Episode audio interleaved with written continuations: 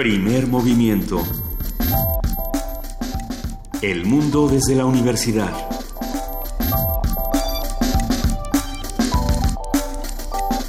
Son las 7 de la mañana con 3 minutos de este martes 17 de enero. Nos da muchísimo gusto saludarlos esta mañana aquí en Primer Movimiento con una singular sorpresa que esperemos les dé tanto gusto como a todo el equipo que amanece esta mañana. Queridísimo Benito Taibo, ¿cómo estás? Buenos días. Queridísima Luisa Iglesias, un placer.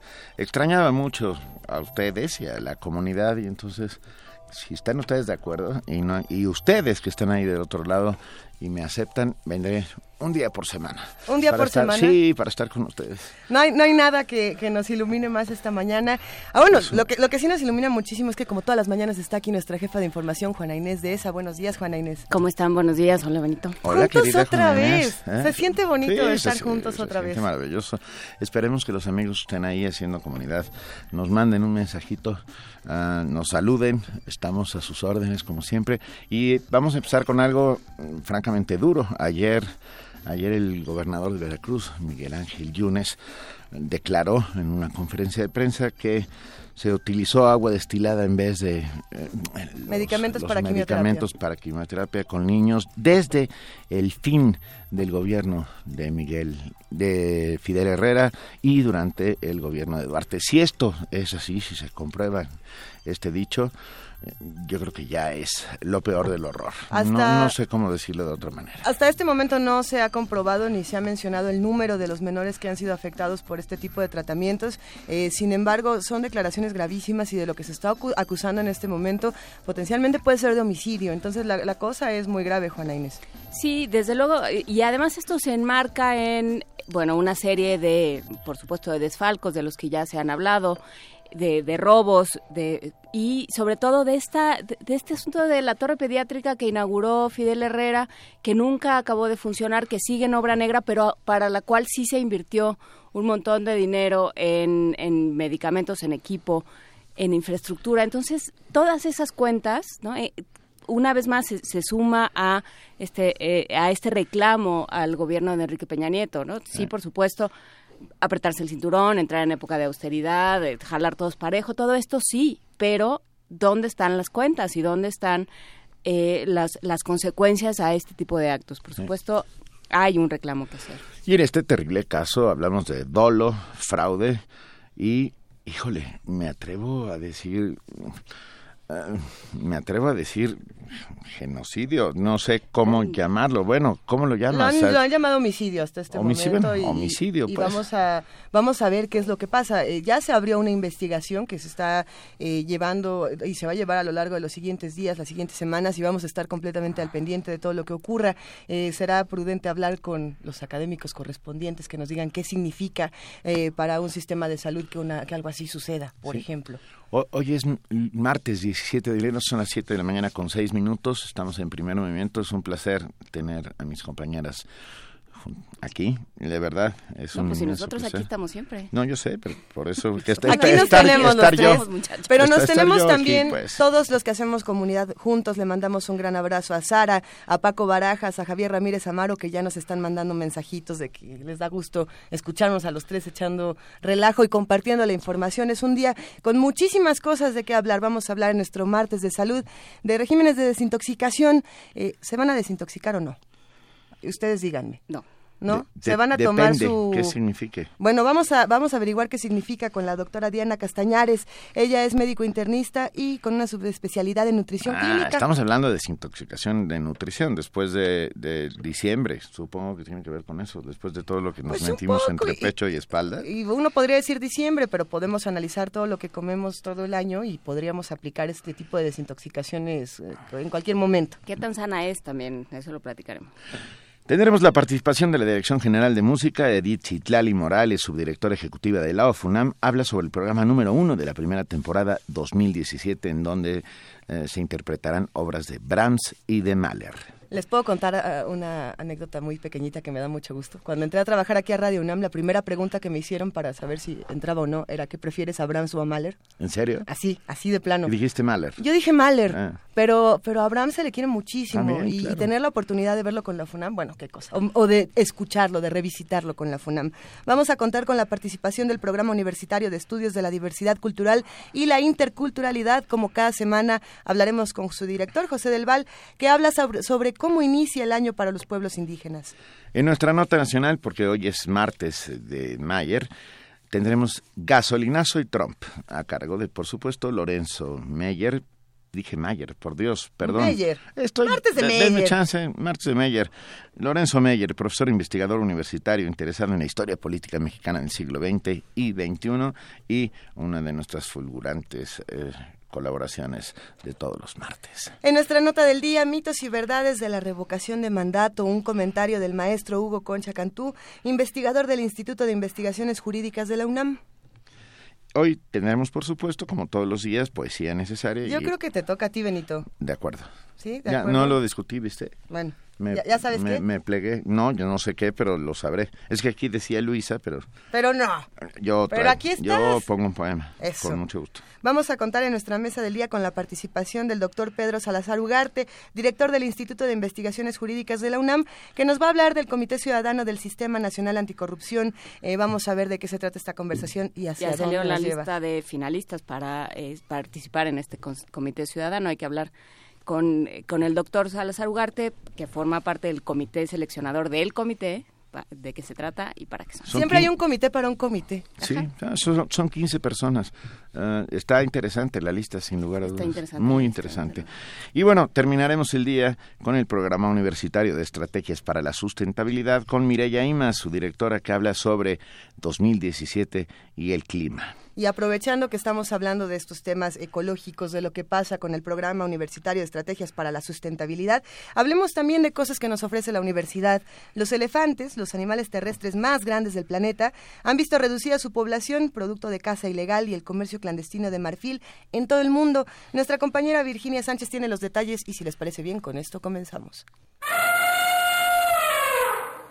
Los elefantes son los animales terrestres más grandes e inteligentes que se clasifican en dos géneros, los elefas, donde se ubican los elefantes asiáticos, y los loxodonta, al que pertenecen los elefantes africanos. En la simbología hindú, el elefante se presenta en forma de Ganesha, que es el dios de la sabiduría, los caminos y las letras.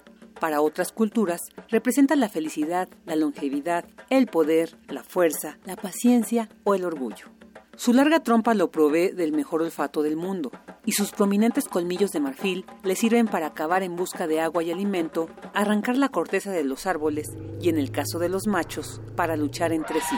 Sin embargo, ni su buen olfato o colmillos lo han salvado de la amenaza de los cazadores furtivos que forman parte del comercio ilegal de marfil.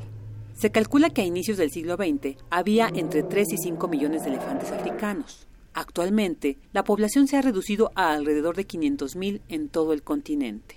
Así lo detalla Rodrigo Medellín Legorreta, investigador del Instituto de Ecología de la UNAM. Resulta que el marfil es una de las materias más nobles para ser labradas, para ser talladas con mucha delicadeza y con mucho detalle. Hay cosas verdaderamente exquisitamente talladas y que hacen que por supuesto el marfil pues sea un material muy buscado por mucha gente en todo el mundo. Ese es en primer lugar. En segundo lugar, con el advenimiento en el siglo XX de pues todos los beneficios médicos que representa la ciencia médica actual, resulta que nuestra capacidad de reproducirnos ha sobrepasado por mucho la capacidad de reproducirse que tenían nuestros antepasados hace apenas diez mil años. Y entonces estamos incurriendo en una invasión total de todo el mundo, no nada más de África, sino de todo el mundo. Y conforme esto sucede, pues claro, estamos afectando a las especies que originalmente pues no tenían ninguna presión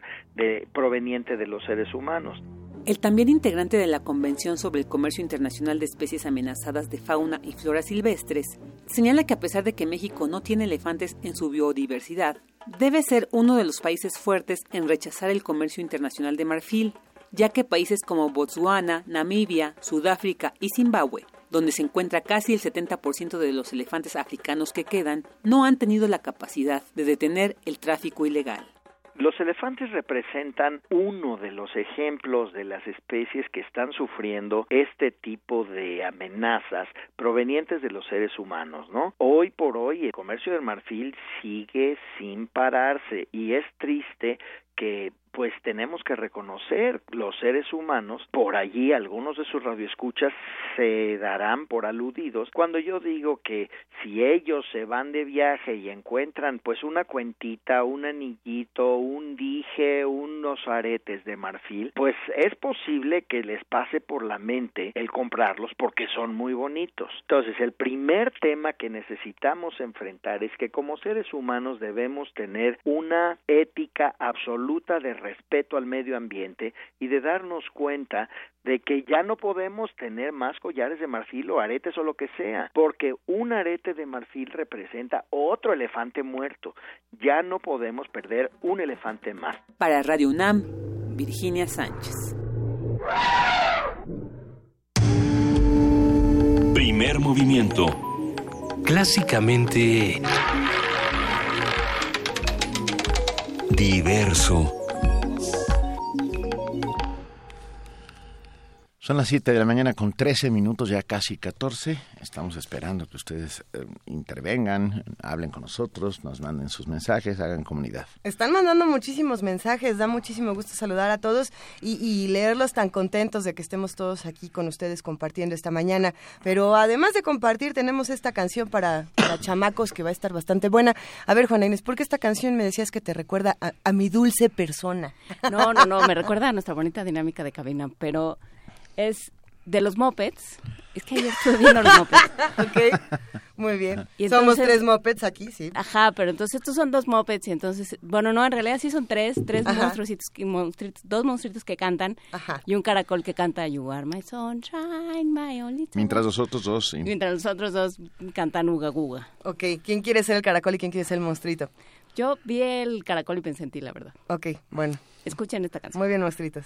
Chicos, para los que van a la escuela, ahí les va. Juga, guga.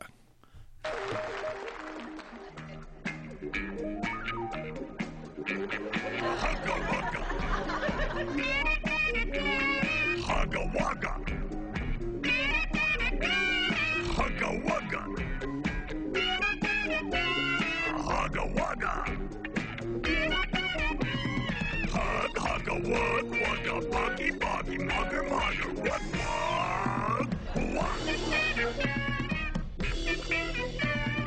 hugga, wugga.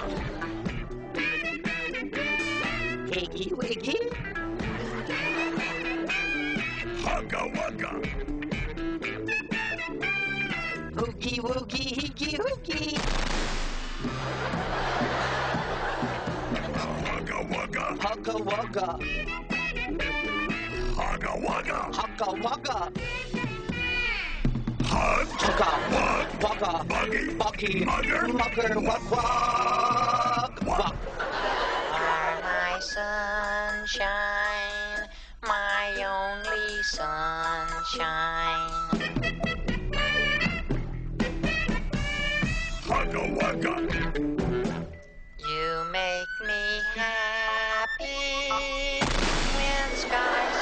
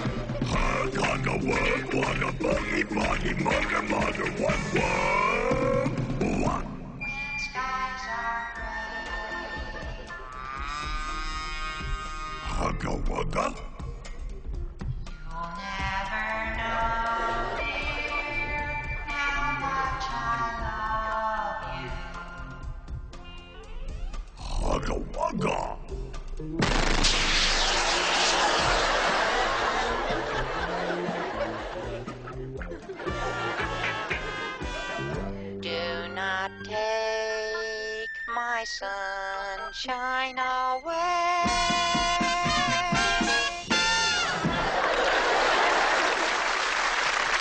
You are my sunshine, my only sunshine. Why, you old fool.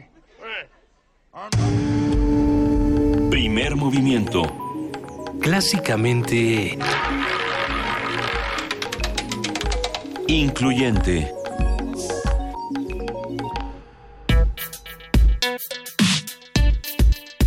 Martes de salud. Cada año, tras la temporada decembrina en la que por lo regular ocurren excesos en la alimentación, no más tantitos, muchas personas deciden someterse a dietas y regímenes de desintoxicación para perder peso y limpiar el organismo.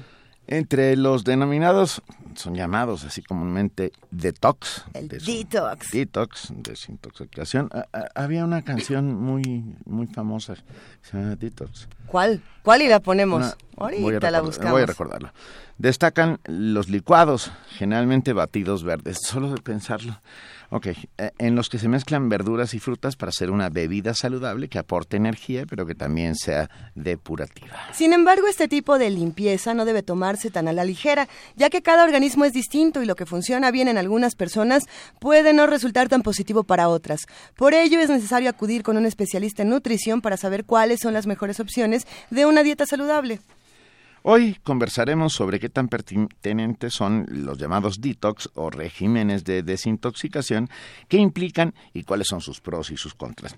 Y nos acompaña para ello la doctora Diana Castañares, médico internista y con una subespecialidad en nutrición clínica. Doctora Castañares, muy buenos días. Hola, buenos días. Eh, a ver, ¿por dónde empezamos? Eh, ¿Vale la pena hacerse una desintoxicación después de los excesos decembrinos o habría que estarnos desintoxicando todo el tiempo? Pues no, no, no vale la pena después de los excesos decembrinos. En realidad el cuerpo todo el tiempo se está in- desintoxicando. Es un continuo que ocurre tanto gracias al hígado y gracias al, al riñón que tienen eh, este un sistema elegantísimo para desintoxicarnos y no no va a haber ningún jugo que pueda superar eh, pues este proceso continuo y necesario del organismo, ¿no? Entonces, sobre todo esto, de repente lo hacen después de un periodo, ya sea que vacacional o porque tuvieron eh, incluso alguna situación sentimental o cualquier eh, cosa, entonces deciden que tienen que desintoxicarse, ¿no? Entonces, pues eh, en realidad no sabemos qué es lo que es estar intoxicado, de qué están intoxicados. Eh, si es de a veces lo que pasa es que después de un periodo así ha- hay gente que sube de peso y entonces decide hacer una dieta un poco más eh, Radical. radical, exacto, para poder eliminar los kilitos de más y demás, pero no es necesario desintoxicarse, ¿no? ¿De, de qué nos vamos a desintoxicar? Y se ha visto o se ha tratado de analizar, eh, pues, eh, la, la persistencia de, de elementos tóxicos en el organismo y cómo saber si esa persistencia puede ser tóxica o no y qué tantas implicaciones a la salud tiene. Sin embargo, son muchas pequeñas persistencias, a diferencia de persistencias gigantescas que podría haber por, en una verdadera intoxicación, por ejemplo, por plomo o por asbesto por cosas que más bien ocurren de manera situacional porque trabajas en una fábrica de X cosa que hay mucha exposición al plomo o porque pintas paredes o porque cosas por el estilo que sí te podrían dar una, intoxicación crónica y en donde a lo mejor eh, sí haya una, un proceso de toxicidad y de enfermedad pero una intoxicación porque comimos romeritos no hay. Ey, eso, no, no sabes qué felicidad nos produce. ver, Eso, eh, Diana. Este, este discurso, Diana Castañares, de... em, de eh, llega llega la- la- el enero o llega cualquier Ajá. momento en el que en el que el ser humano necesita una catarsis no una purga Sí, exacto. y este y entonces dice ya solo voy a comer frutas y entonces están todas estas eh, páginas de internet del el reto crudo, el Raw Challenge, que dice Ajá. solo comer comida cruda y entonces te vas a sentir muchísimo mejor, vas a tener muchísima energía. Al principio es posible que te desmayes cada tercer día, pero Exacto. luego ya este, te vas a sentir maravillosamente una vez que, no sé, que suceda, ¿no? Pues a mí me sorprende porque es como quien les da los horóscopos, ¿no? Algún síntoma le van a atinar. Eh, te duele la cabeza, estás fatigado, tienes dolor de estómago o para estar gordo o para no estar flaco o para eh, la depresión o porque tienes gases o porque tienes Para el cual- acné. para el acné porque se te subió la presión, es decir, todo lo cubren, ¿no? Entonces, claro, quien escucha su síntoma, que todos tenemos algún síntoma vago y pequeño algún día de la vida, entonces ya le llama la atención y decide que quizá valga la pena realizar este detox porque aparte se lo recomendó su vecina y su hermana y demás. Oye, pero Entonces, ¿hay algún momento, Diana, en el que sí sea necesario entonces alguna suerte de, de dieta con juguitos exóticos verdes y carnes crudas o nada de carne? Di o... que no, por favor. no, No, gracias. No, no, no digo, eh, si estás postoperado, ¿no? Por Y ejemplo. no puedes utilizar el intestino, a lo mejor pues tienes que estar con líquidos algunos días, eh, o porque tienes una enfermedad particular en la que no se te permite el consumo de fibra o en el que necesitas un consumo excesivo de fibra, a lo mejor de manera transitoria requieras algo así, pero ni siquiera es puros jugos, ¿no? Es bajo un régimen de dieta balanceada en la que agregamos un poco el consumo de fibra o en el que lo disminuimos, por ejemplo. Entonces, no, no existe eh, tampoco en el que un tiempo solo puedas tomar cítricos o solo puedas tomar cosas verdes, no, no hay. Todo, todo esto tiene que ver, Diana Castañares, de la doctora Diana Castañares, de alguna manera... Sí, no, yo sé, perdón. eh, Diana Castañares, ¿tiene que ver todo esto de alguna manera con estos tiempos del culto al cuerpo que estamos viviendo en los últimos 10 años? Sí, definitivamente. Yo creo que es importante saber y reconocer que cualquier cuidado que se tenga es, es bueno, ¿no? O sea, e- es correcto quererse cuidar y voltear a ver qué es lo que podemos hacer está bien. Entonces, de repente aparecen todas estos métodos que parecen tan fáciles y que la guía está ahí en internet, que entonces, pues bueno, optamos por esa medida en vez de ir con un especialista que nos diga qué es lo que tenemos que hacer o con alguien que en realidad nos pueda guiar, ¿no? Eh, y sí, es excesivo, eh, probablemente eh, culturalmente se ha promovido esto y ya es un trastorno de la sociedad actual, ¿no? La, la belleza, la, eh, la salud excesiva, ¿no? Eh, y aparte es como esta nueva, hace poco leí un artículo como, cómo es esta nueva, eh, el yo me cuido es el, el, el estar bien eh, en vez de ser rico o, ¿no? El yo me cuido es te marca por sobre los demás, ¿no? Tú que no te cuidas, pues eres menos que yo porque no te cuidas. Entonces sí es cierto, eh, es parte de esta cultura. Sí, pero también es cierto que vivimos en un país donde el sobrepeso, la obesidad son, es un factor Sí. grave. Incluso hasta la Secretaría de Hacienda y Crédito Público está Ya. metiendo su mano, ¿no? Y diciendo que, to- que, que ahora los nutriólogos, o sea, la, todas las Puedes deducir de consultas, puedes deducir de impuestos las consultas por nutrición, que no me parece mal. No, está, es, es excelente. Yo creo que es una medida muy importante para que los pacientes, algunos más, decidan ir con nutriólogos y entonces ya tomar eh, un, un buen camino en cuanto a salud. Pero eh, sí, hay, hay quien dice que esto sea eh, parte de una estrategia para poder captar a todos los nutriólogos que no daban recibo y ahora sí los dan. No, no creo que sean tantos en la población como para que eso implique una ganancia eh, para el país, ¿no? Pero, pero sí, sí creo que era importante que esto se, se, se vea, ¿no? Ah, Es evidente que pacientes que tienen sobrepeso, eh, obesidad mórbida y que se quieren operar de, de para obesidad mórbida y los seguros, por ejemplo, no lo cubren porque dicen que es una cirugía casi estética cuando en realidad para muchos pacientes es una necesidad médica. para salvarles clara. la vida. Exacto. Entonces, pues bueno, esto es tendrá que ir cambiando porque es cierto que ah, muchas veces la obesidad puede causar muchas enfermedades. Y, y sí, tiene que ir cambiando, por un lado, eh, la decisión de cada quien de tomar o no una dieta como esta, de visitar o no al nutriólogo, de lo que el nutriólogo diga, pero también de los productos que tenemos a la venta en los distintos tipos de, de mercados. Yo me quedo pensando en estas malteadas proteicas, por ejemplo, que, que la, la- la gente la sustituye, lo toma esto en lugar de desayunar, ¿no? Esa es Exacto. el Ensure, si no me, si no me equivoco. Ajá, Entre sí. otras. Entre muchas otras, ¿no? Así como, como todos estos jugos que ya vienen con una etiqueta verde y te dicen cómo es verde es saludable. Es decir, esto lo tenemos en todas partes, lo tenemos en la publicidad, lo tenemos en las tiendas. Tampoco es eh, tan fácil decir yo no quiero cuando te lo están poniendo En enfrente de esa manera. ¿Cómo, cómo entonces tendríamos que estar reaccionando ante estos estímulos? Pues em, creo que hay que ser eh, un poquito más juiciosos sobre qué es lo que tenemos que hacer, ¿no? O sea, cuál es nuestra necesidad actual, es decir, quizás sí excedimos durante un periodo nuestro consumo habitual de alimentos, entonces queremos hacer un- una reducción pequeña en la dieta, en la dieta, en la cantidad de calorías que consumimos, entonces pues bueno, la opción que puedo tomar es que si me tomo esto eh, o el Ensure, como dices, perdón, o cualquier sustancia Sí, de sí. este tipo, en vez de en vez de comer pues va a ser más fácil. A lo mejor me ahorro tener que hacerme el desayuno.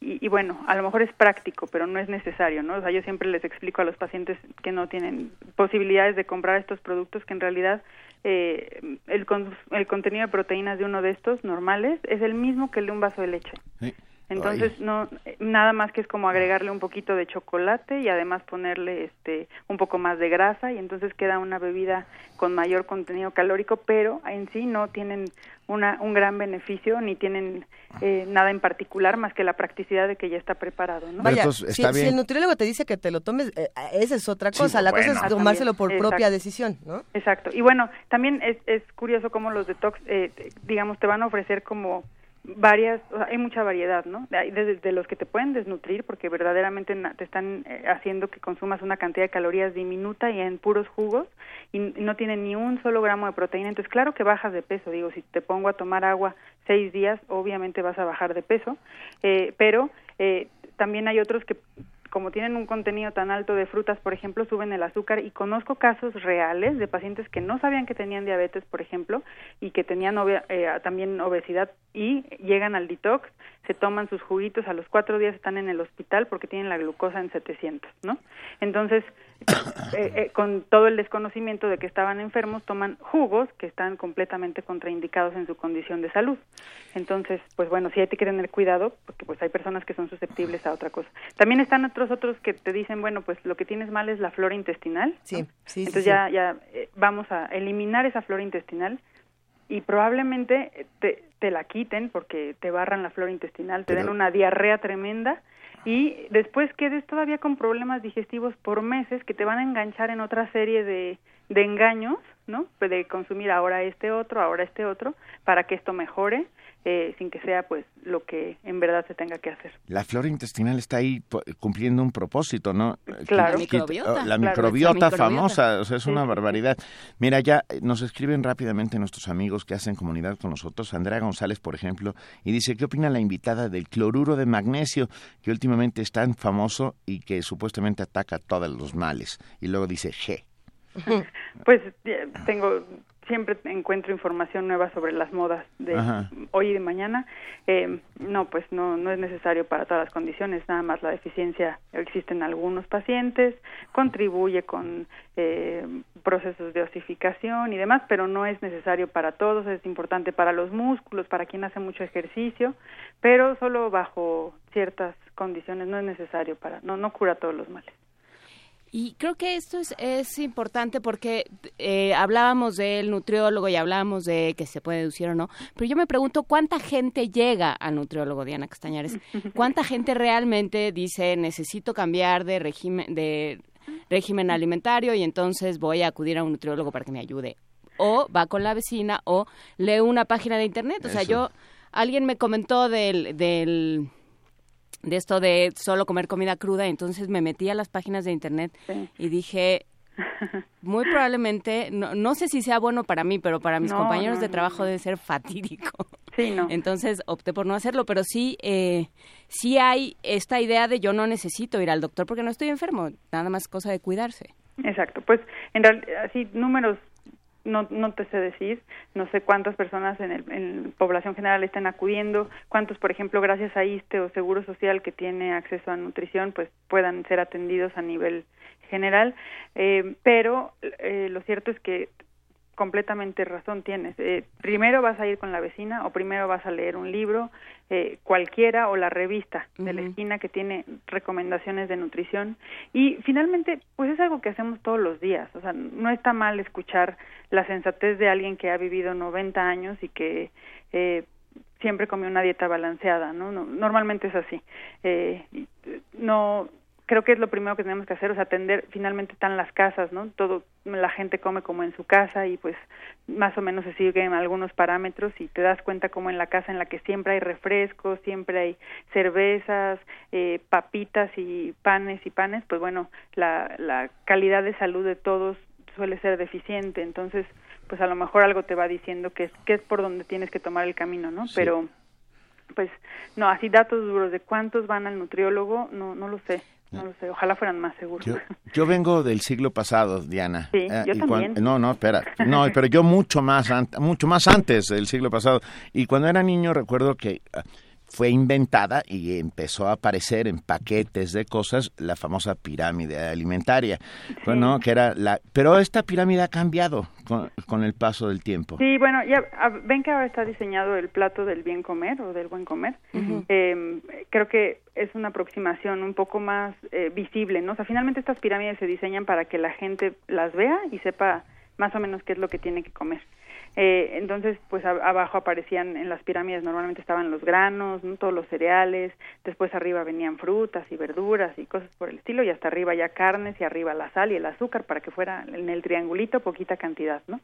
Em, Ahora lo que se diseñó es este plato que un poco más ayuda a las personas a saber qué cantidad o qué porción de alimentos debería estar siendo de carne, eh, bueno, de cárnicos o de, de legumbres y de, eh, de, de verduras y de frutas, ¿no? Eh, es una mejor eh, forma para los las personas de verlo. Sin embargo, cabe también el problema de cuál es la medida del plato, ¿no?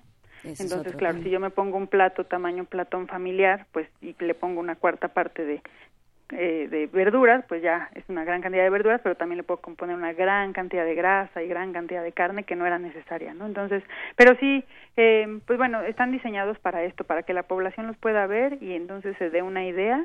Y sí, el plato es, es bastante eficiente y explica bastante bien cómo, cómo funciona. Lo pueden ver en cualquier página. De hecho, fue diseñado en México y a partir de ello se ha ido utilizando en muchos lugares. Entonces, es, es una bonita herramienta. Pre- pregunta Elizabeth Solórzano por teléfono, ¿qué opinas de los ayunos que se practican como forma de desintoxicación? Ah, Sí, ya, miren, ya lo eso- dijiste todo. Eso, pues les quiero decir algo, sí es cierto, o sea, en muchas culturas y religiones el ayuno es algo importante para la, mm, pues como para la meditación o para eh, un poco pensar unos días, ¿no? Para darle valor a ciertas situaciones, es una medida religiosa, ¿no? Entonces, de ahí a tomarlo para desintoxicarnos de la grasa que nos comimos en la gordita de ayer no tiene nada que ver. Eso es lo que quiero, que- o sea, que de ahí se tomaron los detox, ¿no? O sea, de, de estos ayunos y las dietas eh, ayurveda y demás este, cuestiones de otras religiones también, que entonces hacían eh, eh, diferentes tipos de consumo por un periodo, ¿no? Pero esto es algo completamente innecesario para la salud. Era una cuestión cultural y, y social de otro estilo que no tenía nada que ver con la dieta, ¿no? Y con la, el peso ni nada por el estilo. Oye, Diana, pero ¿habrá algo que sí funcione en el día a día y que sí podamos tomar, además de muchísima agua, por ejemplo, eh, y que no esté contraindicado por muchísima nutriólogo? agua tampoco bueno, tampoco. ¿El litro y medio, dos litros? No, no, ¿Tampoco? no. ¿Menos? No, no, no, no. no. Es, o sea, eh, tenemos también mecanismos muy buenos para detectar la sed.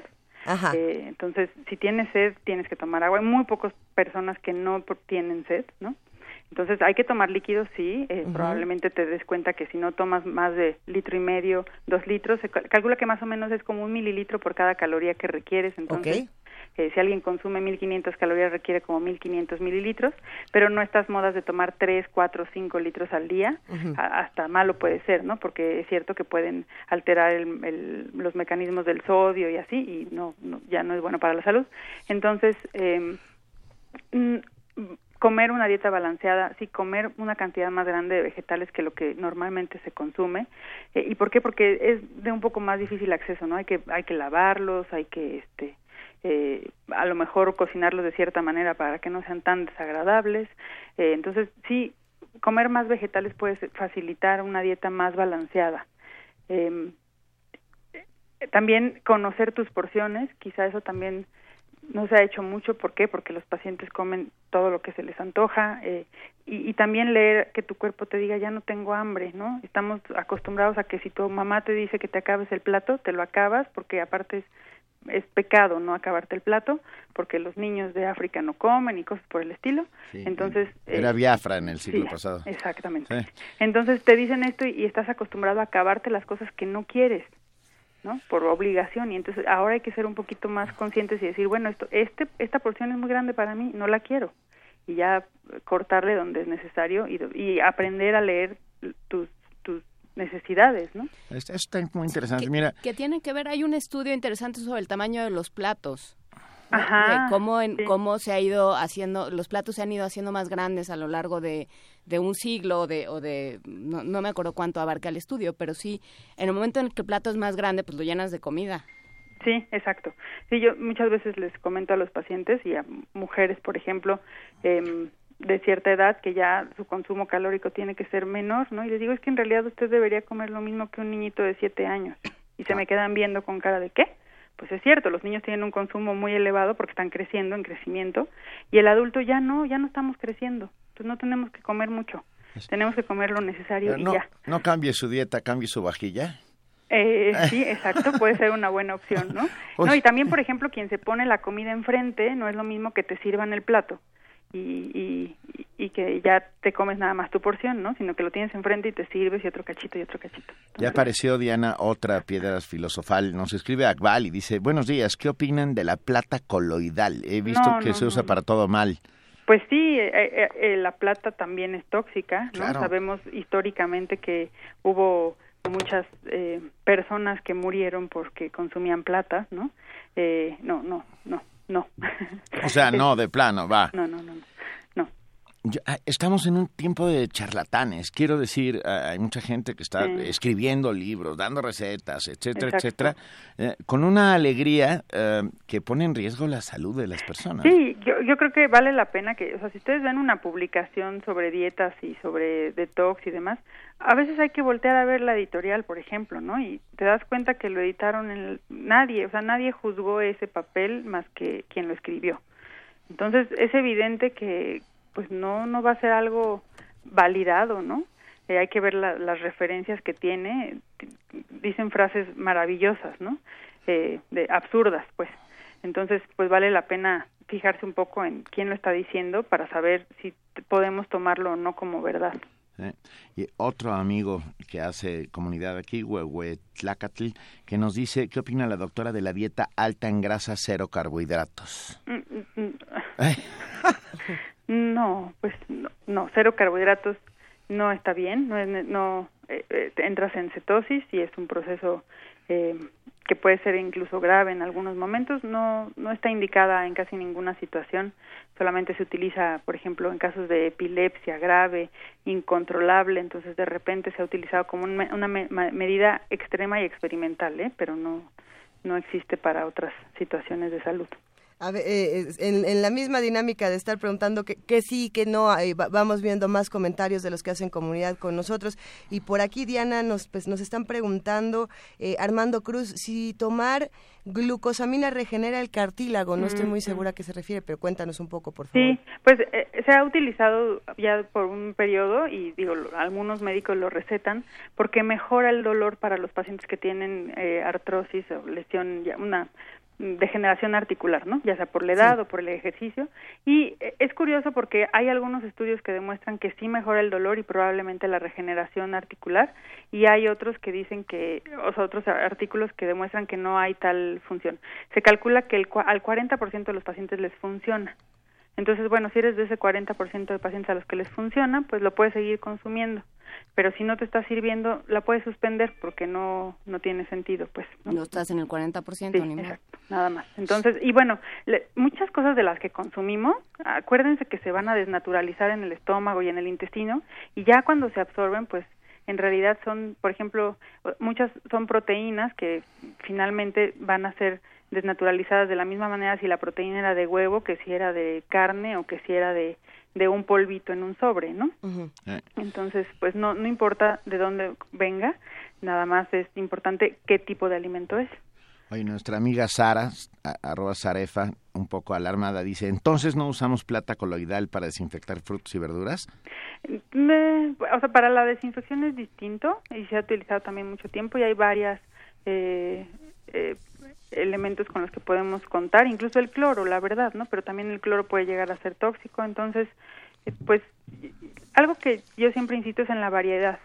Creo que no hay nada nada mejor que variar, porque si todos los días consumes este atún de lata, pues también a lo mejor llegas a tener un consumo excesivo de mercurio y también es tóxico, ¿no? Entonces, si tienes una dieta variada e incluso si los elementos que utilizas son de, de orígenes variados, ¿no? O sea, así como todos los días el huevo de la misma gallinita y esa gallina comía algo tóxico, pues a lo mejor me va a hacer daño, ¿no? Entonces, eh, pues quizá valga la pena eh, consumir de diferentes orígenes y de diferentes... Eh, la leche, por ejemplo, en México se ha visto que eh, la contaminación de los suelos y demás hace que las vacas hayan consumido eh, muy diversos productos que no son lo más natural y más saludable, ¿no? Entonces, pues varíen y así nunca van a llegar a niveles tóxicos de, de consumo. Ay, Diana, es que nos estamos poniendo un poco tristes algunos que sentimos que estamos haciendo absolutamente todo, mal. mal, Eh, todo mal. ¿qué, qué sí podemos hacer bien? Algunos consejos por aquí también nos sugieren eh, que no cuesten tanto dinero para estos tiempos de gasolinazo y de, y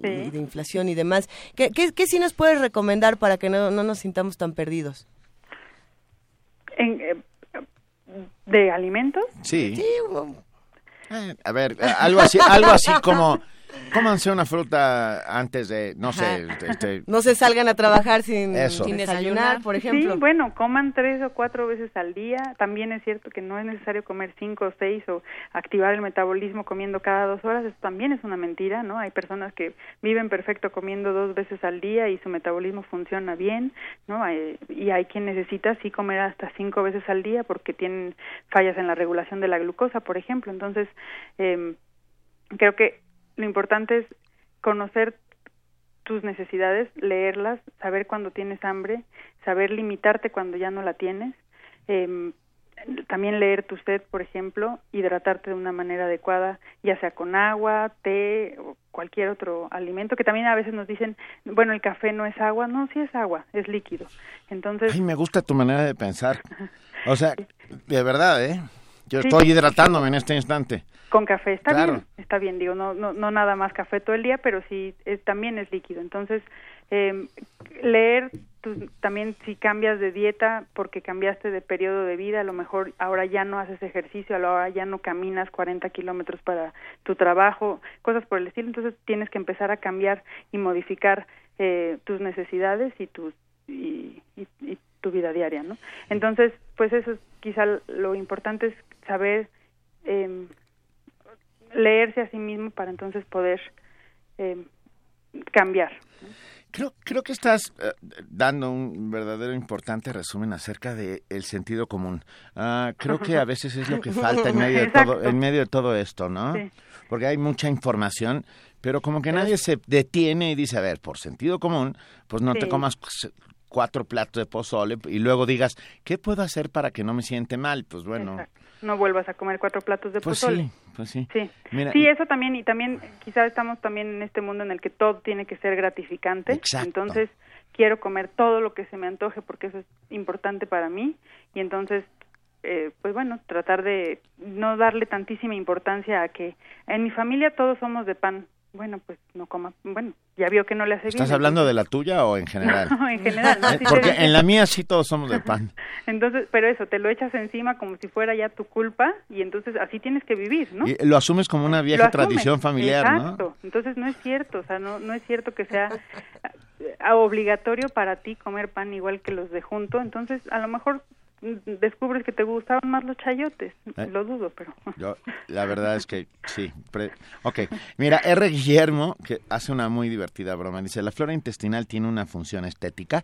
Ah, y yo le, pues, si me permites, le todo. contesto yo, siempre y cuando te comas un jarrón. O sea, no, para que la estética eh, te- sea completa, pues que sea un bonito jarrón. ¿Dónde te podemos encontrar, Diana? ¿Dónde te pueden encontrar nuestros amigos? Eh, bueno, en, en arroba doctora comida, si quieren me pueden mandar mensaje por si quieren alguna consulta, sugerencia o alguna otra eh, pregunta puntual, se las puedo contestar con todo gusto. Eh, te están felicitando mucho. Gracias por comentarios tan sensatos de, de Bueno, la doctora. Dice Rocío Bron, Mirna de la Garza, felicito a la doctora que en vez de dar de remedios mágicos invita a que nos conozcamos. Creo que este es un principio básico de relación con nosotros mismos, ¿no? Sí. Saber cómo funciona nuestro cuerpo porque ningún Sí. cuerpo funciona igual. Sí, eso también no somos una caja de Petri en la que si le pongo unas gotitas más de limón, pues se mueren unas células, eso no va a funcionar si me tomo el vaso de agua con limón, entonces funciona distinto. Entonces, eh, tanto eso como que, no sé, nuestro hígado no es el filtro del juguero, ¿no? O sea, tiene mecanismos muy elegantes para la detoxificación y no necesitamos este filtro irreal que estamos tratando de hacer. Eh, pensar a todos que la detoxificación va a ayudar. Ay, mira, ahí va otra, otra pregunta difícil. Sergio García, ¿la reducción de peso con ayuda de la metformina es correcto? Eh, solo para quienes tienen resistencia a la insulina. Ah, ok. Entonces, pues tienes que ir al médico para saber si la tienes, si no, no, no, no va a funcionar para bajar de peso. Y otra más de Arturo Arellanes. ¿Las verduras al vapor conservan las vitaminas? Sí, depende del tiempo de cocción que se les eh, que se les dé, ¿no? Eh, esto que decía hace rato Juana Inés sobre la dieta eh, eh, raw, ¿no? Todo crudo. la, la cocción es importante para la digestión de muchos alimentos. Entonces, si todo lo consumimos crudo, probablemente no terminemos de, de, de procesar y de nutrirnos. Entonces, por ejemplo, la lechuga, les puedo decir que su porción nutritiva es mínima. ¿Por qué? Porque es como comer papel, es la verdad, ¿no? Pero Entonces- entretiene, pero entretiene mucho rato. Exacto, te entretiene. Entonces sirve para la reducción de peso porque nos da este mucha volumen, digamos, de alimento que entonces la gente queda más satisfecha. Eh, para eso puede funcionar, pero así como nutritiva la lechuga no tiene mucho. No, pero media hora de lechuga si, sientes, si sientes que estás comiendo algo. Dice Eugenio González que qué opinas de Cerebro de Pan, este libro que se volvió también, que se puso de moda. Eh, sí, t- tiene eh, algunos puntos interesantes sobre cómo los carbohidratos y, y el gluten pueden llegar a ser malos para algunos pacientes, pero también es, es exagerado, ¿no? No, no es, no es totalmente cierto. Y nuestra productora dice, es cierto que comer una, ya ves que está Ay, Frida, vieja, sí, que comer una manzana, an apple a day, una manzana al día ayuda para algo, sirve para, Para que algo. se vaya el doctor. Bueno, sí, Claro. probablemente si nunca comes fruta, una manzana al día va a mantener tus niveles Ah. de vitaminas, por ejemplo, y es fácil porque es muy portable, ¿no? Este, Esta probablemente es la primera respuesta que nos dices que más o menos bien, Diana, ya nos estamos sintiendo un poco mejor. Sí, entonces alguna, una ración de fruta al día al menos es importante, ¿no? Y otras tres, cuatro raciones de verduras para que tengamos un consumo de, de, de, de fibra suficiente y vitaminas suficientes que en efecto no estén sobrecocidas. También a veces todo lo hacemos tan, tan cocido que ya se desnaturalizan las vitaminas. Incluso, por ejemplo, eh, eh, la vitamina C es muy sensible a la luz del sol. Entonces, eh, si el jugo que ya viene preparado normalmente tiene menor cantidad de vitamina C que un jugo recién exprimido. Y de la misma manera, el exponer, por ejemplo, una zanahoria rallada también de- desnaturaliza algunas de las vitaminas. Entonces, mientras más frescos eh, y recientemente elaborados estén los alimentos va a ser mejor y en la cocción sí, pues ser limitados en cuanto a la textura que queremos y no exagerar en la en la cocción. Eh, Diana, ¿has escrito algún libro de nutrición? Nos pregunta No. Armando Cruz. ¿Y, y qué estás esperando? Eh, eh, ok. O sea, no, no, lo digo, perdón, eso lo dije yo, porque es que, perdón, me parece, he- hemos hablado mu- con muchos nutriólogos, algunos son un poco talibanes, por llamarlo de alguna manera, y tú eres muy sensata, y me parece que la sensatez en estos tiempos eh, es vital para... para Sí, pues miren, yo creo que eh, la comida ocurre todos los días, desde que nacemos hasta que nos morimos, todos los días vamos a comer y tenemos que tener una relación gozosa con el alimento. Y, y gozosa tiene que ser desde que nos guste y que nos haga bien. Entonces, sí tenemos que, eh, bueno, por eso me dedico a esto, ¿no? Porque Claro. también en la enfermedad, pues te das cuenta cómo eh, los lineamientos de la nutrición en ciertas enfermedades parecen ser muy, muy cuadrados y a veces pues hay que darle un poquito más de flexibilidad para que se vuelva otra vez esta necesidad también cultural y social que tenemos con la comida, ¿no? Y, y está bien, eh, hay que hay que aprovecharlo desde todos los puntos de vista, ¿no? O sea, desde bajarte a comer con la familia no es lo mismo que comer viendo la tele, ¿no? Claro. Todo esto es, es importante y, y creo que a mí sí me parece fundamental para una nutrición adecuada el que sea, eh, completa, ¿no? Globalmente. Porque también estás hablando del acto social de comer, el Sí. acto cultural Sí, de comer, que me parece muy importante. De No, cocinar, Y ¿no? de De cocinar co- y de, y de hablar con los que quieres alrededor, o, o lo- bueno, a veces tienes que comer con quienes no quieres, pero bueno, no importa. El hecho es comer con quien quieres, hablar de cosas, o sea, todo esto supongo que no te debe hacer tanto daño como estar solo frente a la televisión justamente Exacto. comiéndote una... o darle un lugar a la aliment- a, a- a la cocina, ¿no? O sea, Claro. cocino mis alimentos porque también me preocupa lo que como, porque me gusta saber de dónde viene lo que como, porque le compro al señor de la esquina porque sé que le voy a ayudar económicamente en vez de a las grandes este tiendas, ¿no? Y, y todas esas cosas, ¿no? O sea, yo ta- por ejemplo, eso, me parece increíble cómo ponemos la quinoa en, en un alto pedestal de la nutrición, que es un producto carísimo, eh, que sus beneficios arriba del amaranto la verdad es que son mínimos, ¿no? Y, y la gente está comprándola porque la quiere reemplazar por productos mucho más baratos. Eh, quizá tengan el dinero para hacerlo, pero si no, es innecesario estar consumiendo un producto así, ¿no? O sea, o por ejemplo, ¿para qué comer kiwi de Nueva Zelanda cuando tienen los mismos nutrientes que los plátanos de Tabasco, ¿no? Entonces, no, no, le, no le podemos dar eh, eh, Amo a esta doctora. un valor a un alimento que no tiene sobre otros, ¿no? O sea, todos valen, todos son importantes y, y pues hay que nada más medirlos y Arroba doctora comidas, ¿es así? Sí, así es, doctora Ah, comida. Doctora comida, Doctora arroba Comida. doctora comida. Ya, ya lo tenemos en nuestras redes sociales, nuestra querida Vania Noche ya lo subió. No sabes cuánto te agradecemos esta conversación, de verdad, porque, insisto, es muy completamente sensato. Espero que muy pronto podamos hablar de nuevo, ¿no? Sí, claro que sí, me da muchísimo gusto estar No, con ustedes. te- te Mil gracias, Diana. abrazo. Igualmente, hasta luego. Hasta luego. Un abrazo. Primer movimiento. Clásicamente diverso.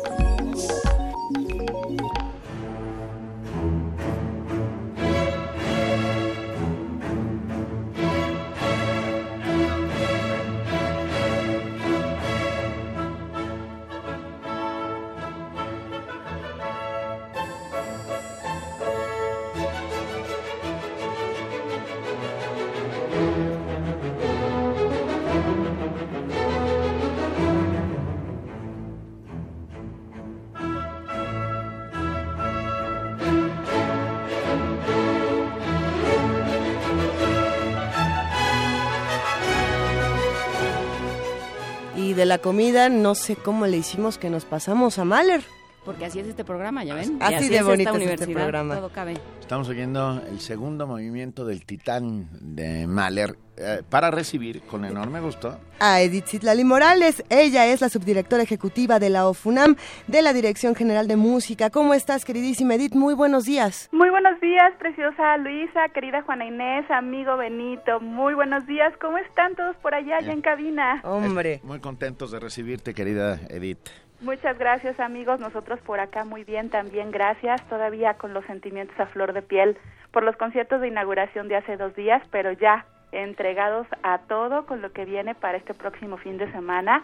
Que bueno, ya nos están compartiendo que efectivamente una de las obras que tendremos para este fin de semana es el famosísimo y hermosísimo Titán de Mahler. ¿Qué les parece? ¿Les platico qué más tendremos? Pero por favor, Edith, porque además eh, celebramos con ustedes este arranque hace un par de días que, como bien dices, fue glorioso. Estuvo increíble, ¿verdad?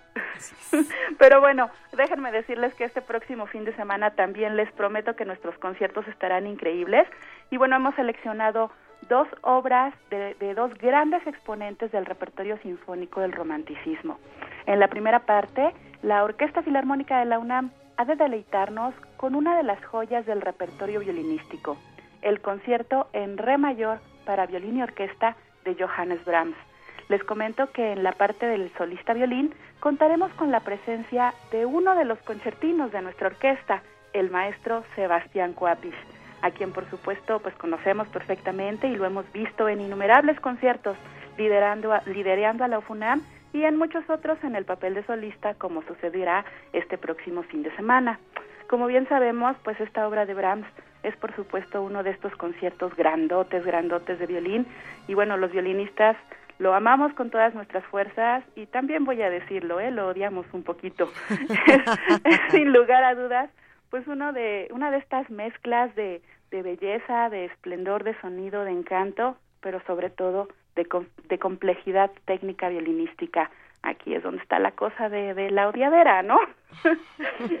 Estoy bromeando un poquito. Sí, sí. La verdad es que es un trabajo muy, muy bien estructurado, el virtuosismo de su primer movimiento, la belleza con la que Brahms conjuga el, el solo del oboe y el solo del violín del segundo movimiento. Y bueno, como en muchos otros trabajos de Brahms, el tercer movimiento tiene este sabor húngaro que nos seduce y nos encanta. Estoy segura que la interpretación del maestro Cuapis al lado de la UFUNAM será maravillosa.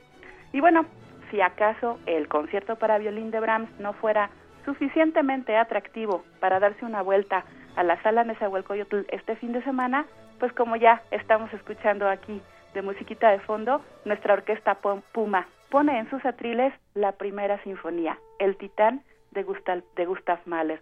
Este trabajo donde, bueno, debo platicarles que Mahler lo- la compuso a los 28 años de edad, estaba muy joven y ya en este momento utiliza grandes recursos orquestales.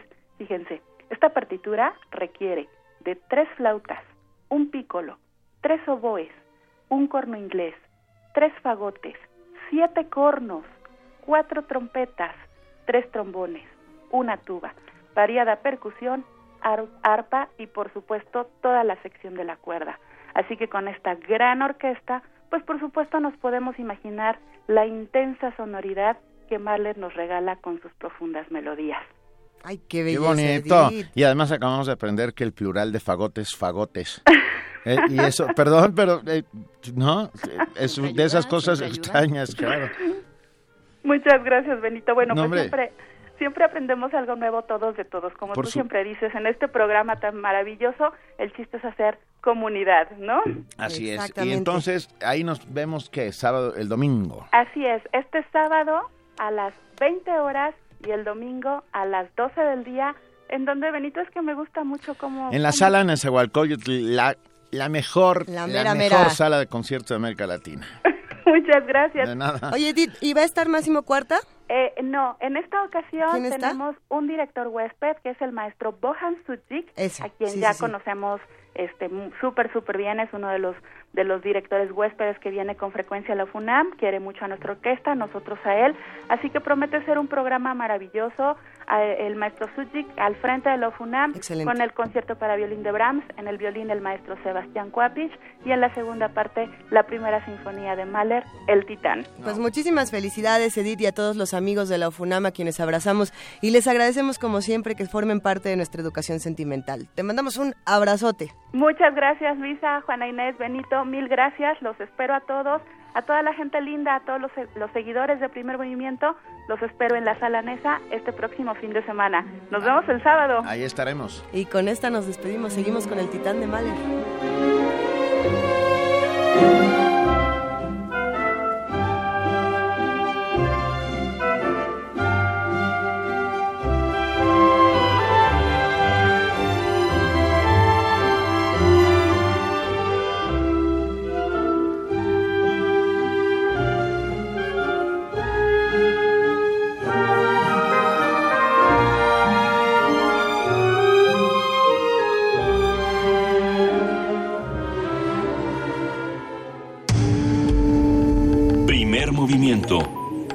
Clásicamente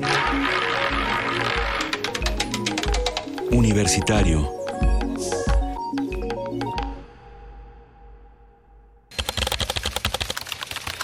corte informativo. La UNAM. La UNAM cuenta con el único quirófano móvil para grandes especies que hay en el país. Ahí se efectúan cirugías a caballos, burros, mulas y bovinos, entre otros animales. Además, se dan consultas y asesoría acerca de alimentación, manejo y prevención de enfermedades. Expertos del Instituto de Geofísica del UNAM monitorean permanentemente la actividad del Sol, cuyos procesos químicos en periodos de mayor actividad podrían afectar tecnologías como los generadores de energía eléctrica y sistemas de telefonía, además de la órbita de satélites. Nacional. Juan Pablo Castañón, presidente del Consejo Coordinador Empresarial, aseguró que las protestas suscitadas por los aumentos en los precios de las gasolinas reflejan el hartazgo frente a la corrupción y el dispendio en el manejo de los recursos públicos. La Cámara de Diputados aprobó un plan de austeridad de seis medidas que incluye la cancelación de los llamados bonos navideños de fin de año, así como el pago de telefonía celular y de vales de gasolina para los 500 legisladores. Habla Francisco Neri Martínez, presidente de la Junta de Coordinación Política. No habrá apoyos adicionales para los diputados por sus actividades parlamentarias con motivo de fin de año, como sucedió en diciembre pasado. Se termina esta política de entregar este tipo de partidas. El representante del Partido Republicano en México y candidato a embajador de los Estados Unidos en nuestro país, Larry Rubin, consideró que México, Canadá y Estados Unidos deben sentarse a dialogar para renegociar de manera benéfica el Tratado de Libre Comercio de América del Norte. Lo que se tiene que buscar es soluciones conjuntas. Hay un tema de importación de armas ilegales de Estados Unidos que se tiene que resolver, al igual que narcotráfico que cruza la frontera. Entonces, definitivamente hay temas que, eh, que, que se tienen que buscar una mejor solución. Miguel Ángel Yune Linares, gobernador de Veracruz, denunció el uso de medicamentos falsos que habrían sido suministrados a niños con cáncer durante la gestión de Javier Duarte. Tenemos ya el resultado de un laboratorio que señaló que un medicamento que se administraba a niños, eh, una quimioterapia que se administraba a niños, no era eh, realmente un medicamento, sino que era un compuesto inerte, era agua prácticamente destilada. Esto nos parece realmente un, eh, un atentado contra la vida de los niños. Eh, se está terminando de analizar y en su momento se presentarán las denuncias. En Guerrero, al menos 10 personas fueron asesinadas en los municipios de Chilpancingo y Chilapa de Álvarez. En San Miguel de Allende, tres niños fueron asesinados durante una operación de la Procuraduría General de Justicia del Estado y la Secretaría de Seguridad Pública para capturar a hombres armados que supuestamente se alojaban en una finca de ese municipio. La Administración de la Ciudad de México entregó 1.254 patrullas nuevas y 1.588 armas a elementos de la Secretaría de Seguridad Pública. Miguel Ángel Mancera, jefe de gobierno capitalino, informó que la inversión fue de 700 millones de pesos. Internacional. Falleció el astronauta estadounidense Gene Cernan, último hombre en pisar la Luna. En 1972 se transformó en la undécima persona en realizar una caminata lunar como comandante de la misión Apolo 17. Nicolás Maduro, presidente de Venezuela, aseguró que la administración de Donald Trump no será peor que la de Barack Obama. Vienen grandes cambios en la geopolítica mundial. Uno de los cambios, seguramente que será muy importante, será lo que llaman la era Trump. Yo creo que los cambios de la geopolítica mundial van a estar marcados por la pluripolaridad y el multicentrismo. Un día como hoy. En 1980 murió el novelista mexicano Agustín Yáñez. Es considerado uno de los precursores de la novela mexicana moderna. Al filo del agua, La tierra pródiga y Las vueltas del tiempo son algunas de sus obras más reconocidas.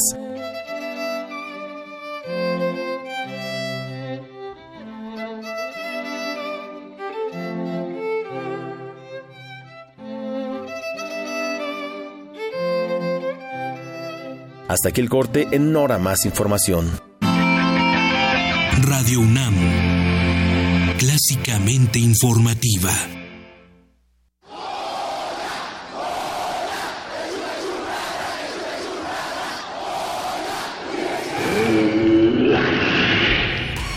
¿Te identificaste? Identifícate con Fundación UNAM y ayuda a becar a miles de alumnos universitarios. Súmate 5340-0904 o en www.funam.mx. Contigo hacemos posible lo imposible. Siempre hemos tenido que luchar. Dejamos nuestra huella en la historia. Y he aquí todo lo que hemos logrado. Le dimos voto a nuestra voz y eso es nuestro derecho. Rompemos los estereotipos. Conquistamos la cima del mundo. Tenemos las herramientas para alcanzar nuestros sueños. El protocolo para atender la violencia política contra las mujeres defiende nuestros derechos políticos, nuestro derecho a hacer historia. Instituto Nacional Electoral, INE. Las mayores producciones operísticas en el recinto cultural más importante de Nueva York desde la comodidad de tu universidad. En vivo, desde el Met de Nueva York, temporada 2016-2017, en el Teatro Juan Ruiz de Alarcón del Centro Cultural Universitario. Consulta la cartelera en www.cultura.unam.mx diagonal arte en pantalla. Una experiencia musical importada en el acto. Radio UNAM y Cultura UNAM invitan. Están aquí cuando respiramos, cuando comemos, cuando nos relajamos. Nos protegen y dan sustento. Nuestras áreas naturales protegidas son sitios que resguardan una gran variedad de vida. Son la oportunidad de que juntos, naturaleza y ser humano, salgamos adelante. Áreas naturales protegidas. Conócelas, vívelas, consérvalas. Secretaría de Medio Ambiente y Recursos Naturales, Gobierno de la República. De las vistas de Salvador Toscano a la época de oro. Del celuloide, a, la era digital. Filmoteca UNAM. Celebrando 120 años de la llegada del cine a México. Sala de exposiciones, acervo y restauración, cine en línea, talleres, hemeroteca. Circuito Mario de la Cueva, frente a la Facultad de Ciencias Políticas y Sociales. Entra a www.filmoteca.unam.mx. Ahí encontrarás la oferta visual que tenemos para ti. Filmoteca UNAM. Náhuatl, Mixteco, Maya, Celtal, Tzotzil, Zapoteco, Otomí. Las lenguas originarias de México reunidas en un espacio de interculturalidad. Calme Cali. Calme Cali. Acompáñanos a conocer las diferentes culturas indígenas de nuestro país en voz de sus hablantes. Todos los jueves a las 10 de la mañana. Retransmisión domingo 15.30 horas. Por el 96.1 de FM. Radio UNAM.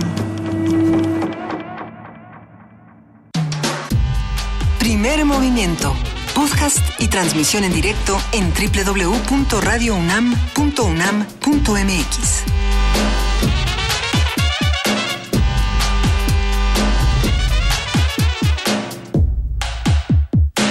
Y como estamos festejando esta segunda hora de primer movimiento, juntos otra vez, Benito Taibo, Juana Inés de Esa y Luisa Iglesias, tenemos regalos para todos los que nos escuchan. Cuatro pases cuádruples para que se vayan a Universum. ¿Por qué? Pues porque, ¿por qué no hacerlo? Universum está ahí y es uno de estos recintos de la ciencia, de la divulgación, también de, de descubrir de otra manera todo el conocimiento tan bonito como lo ofrece Universum. Bueno, llámenos al 55 36 43 39 y los primeros cuatro que llamen y que saluden a Miguel. ¿A quién, ¿A quién van a saludar? A ver, no, ya me están diciendo que no son cuatro pases cuádruples, son dos pases cuádruples, o sea que los primeros dos. Perdón, perdón, perdón. Disculpen, bueno, pero ahora sí llamen dos. Y ahorita a los otros dos que también querían llamar, al- eh, aguanten porque va a haber más sorpresas aquí en primer movimiento. Y por lo pronto nos da un enorme gusto recibir, como siempre, en este programa a José del Val, director del Programa Universitario de Estudios de la Diversidad Cultural y la Interculturalidad. Muy buenos días, José. Buenos días, ¿cómo están? Estamos muy bien. Qué Fel- gusto. qué feliz gusto. año. Feliz año para ti también. Exactamente. Vamos a hablar justamente de este feliz año, que a lo mejor no lo es tanto para los pueblos indígenas. ¿Cómo inicia el año para ellos? Bueno, para ellos inicia, yo, yo creo que un poco más feliz que la- el pasado. Bueno. ¿En qué sentido?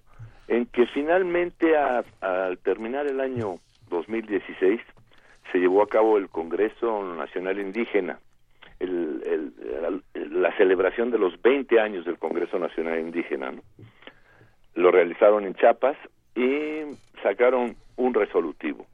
Y el resolutivo es importante porque se, se establece una eh, potencial alianza entre el Consejo Nacional Indígena, o sea, el conjunto de organizaciones indígenas de México, múltiples, y el Ejército Zapatista de Liberación, ¿no?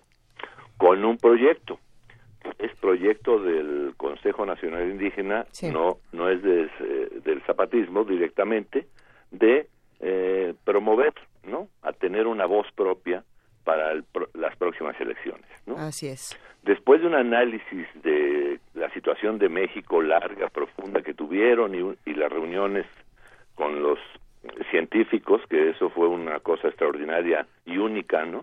El sentido de vincular a los científicos con los pueblos indígenas en la lógica misma que el zapatismo plantea y plantean los propios pueblos, que los escuchen a ellos, ¿no? No, no escucharlos a ellos, a- no que los pueblos indígenas tengan que escuchar lo que van a hacer con ellos, para ellos, etcétera, sino que escuchen lo que ellos quieren y lo que van a hacer, evidentemente. Esto creo que es muy importante. ¿En qué sentido? Porque se configura un poco eh, ya una especie de bloque grande, ¿no? Con un planteamiento específico. Hablan de una candidata indígena, pero Así eso es marginal, es una vocera indígena que quieren para el- para para para que participe en estos momentos en México. El análisis de ellos es muy claro en el sentido de que estamos en en las próximas elecciones frente al último al último momento en que es posible cambiar México sin violencia, ¿no? En ese sentido, ¿no? Entonces yo creo que esto es una cosa de enorme importancia. El, lo- los, los- las organizaciones indígenas han estado trabajando in- internamente en, en- en la base, eh, poniéndose de acuerdo, estableciendo propuestas, etcétera, etcétera. Y ese proceso se está dando y se va a estar dando durante todo este año, ¿no? Y es como todo lo de los pueblos indígenas, silencioso, ¿no? Se lo comen las noticias enormes, este, que atraviesan por México en este momento, sobre todo la, estamos a punto de que tome posesión el presidente, el que va a ser presidente Trump, ¿no? Y, y, no estamos viendo los procesos de México fundamentales, sino estamos como asustados esperando a ver qué pasa, ¿no? Todo el mundo está como eh, eh, en una expectativa de, de ver qué pasa y los pueblos indígenas no están esperando ver qué pasa, sino están construyendo qué va a pasar, ¿no? Evidente, y esto creo que es importante. Y sin embargo, José del Val, a mí me llama mucho la atención pensar que esta noticia precisamente de la mujer indígena eh, que se decía que, iba a ser candidata, ahora tú nos dices que más bien es un rol de, de vocera, no pasó tan desapercibida. eh, porque sin duda es algo importante y algo que se tiene que discutir. Pero a ver, ¿cómo, cómo, si no es candidata y es vocera, eh, ¿en qué, en qué sentido? ¿Cómo va a ser este rol? Cuéntanos. O sea, los pueblos indígenas lo, lo han comentado, no quieren el poder, quieren un México mejor para vivir bien. O sea, lo que es, es es establecer condiciones para que México cambie verdaderamente, ¿no? Positivamente. O sea, lo que estamos viendo es se está estableciendo muy nítidamente el- la, la- la la comprensión que Bonfil nos dio cuando nos dijo aquí hay dos Méxicos operando, un México profundo y un México imaginario. El que se está desmoronando profundamente es el México imaginario, ¿no? Y no solo se está desmoronando en el sentido solo de, sino este mundo imaginario, ¿no? Del consumo, del, del crecimiento, del progreso, ¿no? De, de la construcción, de los hacinamientos de edificios, ¿no? De los pro- megaproyectos, ¿no? De, de gas, de petróleo, ¿no? De fracking, de, de aeropuertos. Esta locura que no que no tiene que no tiene viabilidad evidentemente en ese sentido, ¿no? Este- Y de alguna manera, José del Val, eh, ese México profundo vislumbrado por primera vez por Bonfil está emergiendo.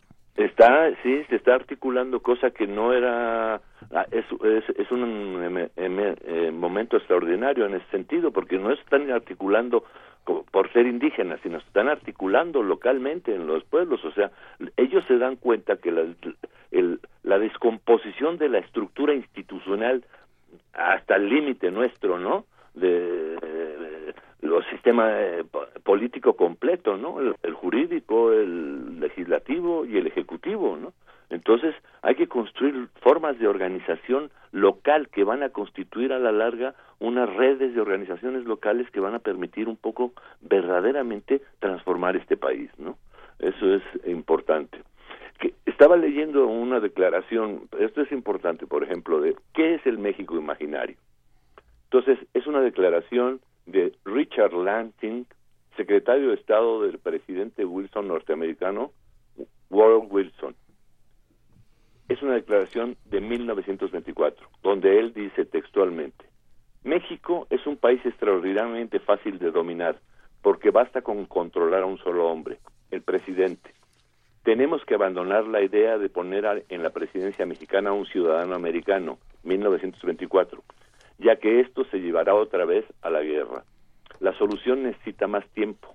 Debemos abrirle debemos abrirle a los jóvenes mexicanos ambiciosos las puertas de nuestras universidades y hacer el esfuerzo de educarlos en el modo de vida americano, en nuestros valores y en el respeto al liderazgo de Estados Unidos. México necesitará de administradores competentes. Con el tiempo, estos jóvenes llegarán a ocupar cargos importantes y eventualmente se adueñarán de la presidencia sin necesidad de que Estados Unidos gaste un centavo o dispare un tiro. Harán lo que queremos y lo harán mejor y más radicalmente que nosotros. 1924 es lo que hemos estado viviendo las últimas fechas, ¿no? Eh, la, la fase final fue la destrucción de la de la nacionalización del petróleo y ahora la última que es la destrucción de la nación de la industria eléctrica, ¿no? Entonces ese México imaginario se está desmoronando evidentemente y los pueblos están organizándose y se, está- se están organizando, están organizando en ese sentido. Entonces yo creo que sí es muy importante porque esto está- está- estamos yendo hacia la elección en México, ¿no? Y en este sentido, los indios van a tener voz por por primera vez, efectivamente, ¿no? No las cuotas que los partidos les dan de dos o tres para que entren a la Cámara, etcétera. No, no, no, no, una voz, una voz de proyecto de nación, efectivamente. Entonces yo sí creo que estamos frente a momentos muy significativos, ¿no? En, en, en, en, en el mundo y en México, ¿no? Evidentemente.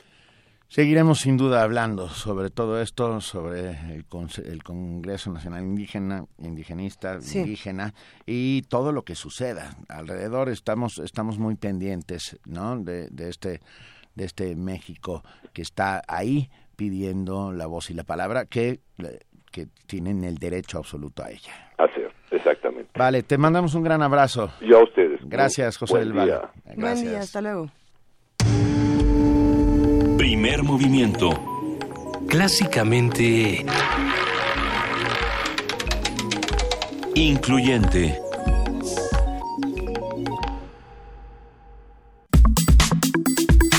Nota Nacional. Son las 8 de la mañana con 17 minutos y nos da mucho gusto, como cada martes, saludar a Lorenzo Meyer, profesor investigador universitario interesado en la historia política mexicana del siglo XX y siglo XXI, amigo de este espacio. Querido Lorenzo, buenos días, ¿cómo estás? Muy buenos días. Pues yo, bien, el país no, pero eh, ahí, ahí la llevamos los dos. Ahí la llevamos. Está con nosotros también Benito Taibo, Lorenzo Meyer, le, le dimos permiso de venir un día de estos. ya, ya es jefe, ¿no? Ya Benito ya es. Pero soy, pero soy jefe de, de, soy infantería, sigo siendo infantería como siempre. Buen día, Benito. Bien, bienvenido, Lorenzo, qué, qué gustazo. A ver. Gasolinazos, Trump, cosas pasan, cosas van, cosas vienen y cómo las tenemos que analizar, Lorenzo. Bueno, empecemos por el eh, gasolinazo ya todos eh, sabemos cómo se dio, cuál ha sido su desarrollo y las eh, reacciones eh, de una parte, por lo menos de la sociedad mexicana, que a lo mejor expresa eh, lo que otros que se mantienen pasivos también están eh, eh, resintiendo. Pero hay un punto que vale la pena darle un poco más de vueltas y este se refiere a la gallina y sus huevos de oro. Porque en una de las explicaciones o de los intentos de explicación por parte del presidente de este nuevo eh, aumento, el, se dice que no es impuesto, simplemente se quita un subsidio, no se pone ningún impuesto, pero ahí hay una eh, una explicación eh, muy superficial, pero de un tema muy importante. ¿A qué se refería eh, Peña Nieto con esta gallina que ya no pone sus huevitos de oro? Bueno, pues se refería, y él lo dijo, a Cantarel. Cantarel es una, eh, uno de los yacimientos super gigantes eh, que se descubrieron y se empezaron a explotar en México en los 1970 era realmente algo inesperado. El eh, señor Cantarel era un pescador que vio unas manchas de aceite, eh, las reportó a Pemex y milagro de milagros, alguien le hizo caso. Y se encontraron con este super yacimiento. Ahora, este yacimiento llega al conocimiento y a la posibilidad de ser explotado cuando el eh, sistema económico mexicano estaba en crisis. Ya había entrado en crisis con Echeverría a mediados de los setentas, cuando de repente ya no se pudo mantener eh, el equilibrio anterior en una economía basada en el mercado interno y en que el petróleo se usaba pues básicamente para ese mercado no se exportaba petróleo. Bueno, se exportaba un poquito porque también se tenía que importar uh, un poco. En realidad se estaba importando más del que se exportaba ya con Echeverría. Y detrás de esta, eh, digamos, modestia, pongámosle así, en eh, la política petrolera mexicana, estaba una posición eh, política de fondo que se había generado con el cardenismo. México había sido de principios del siglo XX hasta 1938-40 un exportador de petróleo. Había sido un país petrolero. no usaba el petróleo para él, sino para satisfacer eh, necesidades de las economías más industrializadas. Ese petróleo se había exportado por parte de empresas extranjeras y ¿qué había quedado en México de esa exportación? Pues eh, bastante poco. Se pagaban impuestos eh, con muchos trabajos porque el gobierno de la revolución tuvo que estar lucha y lucha porque aumentaran eh, los impuestos, pero en realidad ese dinero se consumía en el presupuesto normal del gobierno mexicano, no había eh, un fondo especial o eh, dedicado a, eh, a infraestructura, etcétera. Con Cárdenas, toda la renta petrolera fue para el Estado mexicano, que se supone que es el representante de todos nosotros. Esa renta eh, junto con esa renta también quedó la idea de que México tenía pocas eh, fuentes alternativas de energía y que el petróleo debía de guardarse, de guardarse lo más que se pudiera porque era una eh, fuente de energía no renovable.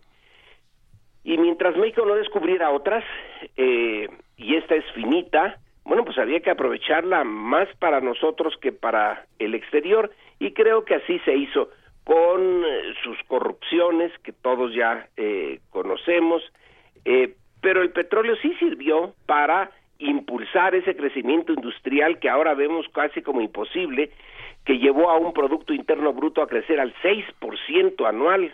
Caracoles, ahora que nos están diciendo que el año que viene vamos a crecer al 1 eh, 2, 1.3. Bueno, y en lo que empiezan a ajustar, porque ya ves que luego empiezan a jugar al Sí, y luego ajustan a, la baja, generalmente. Bueno, todo eso se rompió con eh, López Portillo. Se dijo, el sistema está en crisis, pero está el petróleo. Llegó Cantarel, vámonos, a exportar, a exportar, hasta llegar a, producir y exportar millones eh, de, de barriles diarios. Y bueno, se pareció salvar el sistema. Eh, el sistema político me refiero. El sistema económico ya eh, no pudo, aunque López Portillo intentó. Dijo que íbamos a administrar la abundancia, debíamos de, de estar preparados para eso. No, no se pudo. Los precios del petróleo bajaron, la deuda creció y México se convirtió ya en país exportador de petróleo otra vez, otra vez. Y esa exportación de petróleo que fue bastante, eh, ¿en dónde quedó? Pues otra vez en el gasto corriente. Eh, no hubo, como por ejemplo los noruegos, que tienen mucho petróleo y poca población y bastante eh, buena administración, pues eh, hicieron una especie de fideicomiso con las ganancias para cuando ya no haya petróleo. Nosotros no. Eh, se eh, volvió a usar eso para la el gasto eh, digamos corriente para pagar parte de la deuda. Y ahora nos dice Peña Nieto fíjense que se secó esa gallina. Usó el, no quiso usar el término de esopo es matamos a la gallina de los huevos de oro. Y ese matamos no nos incluye a nosotros, al menos yo no me considero parte.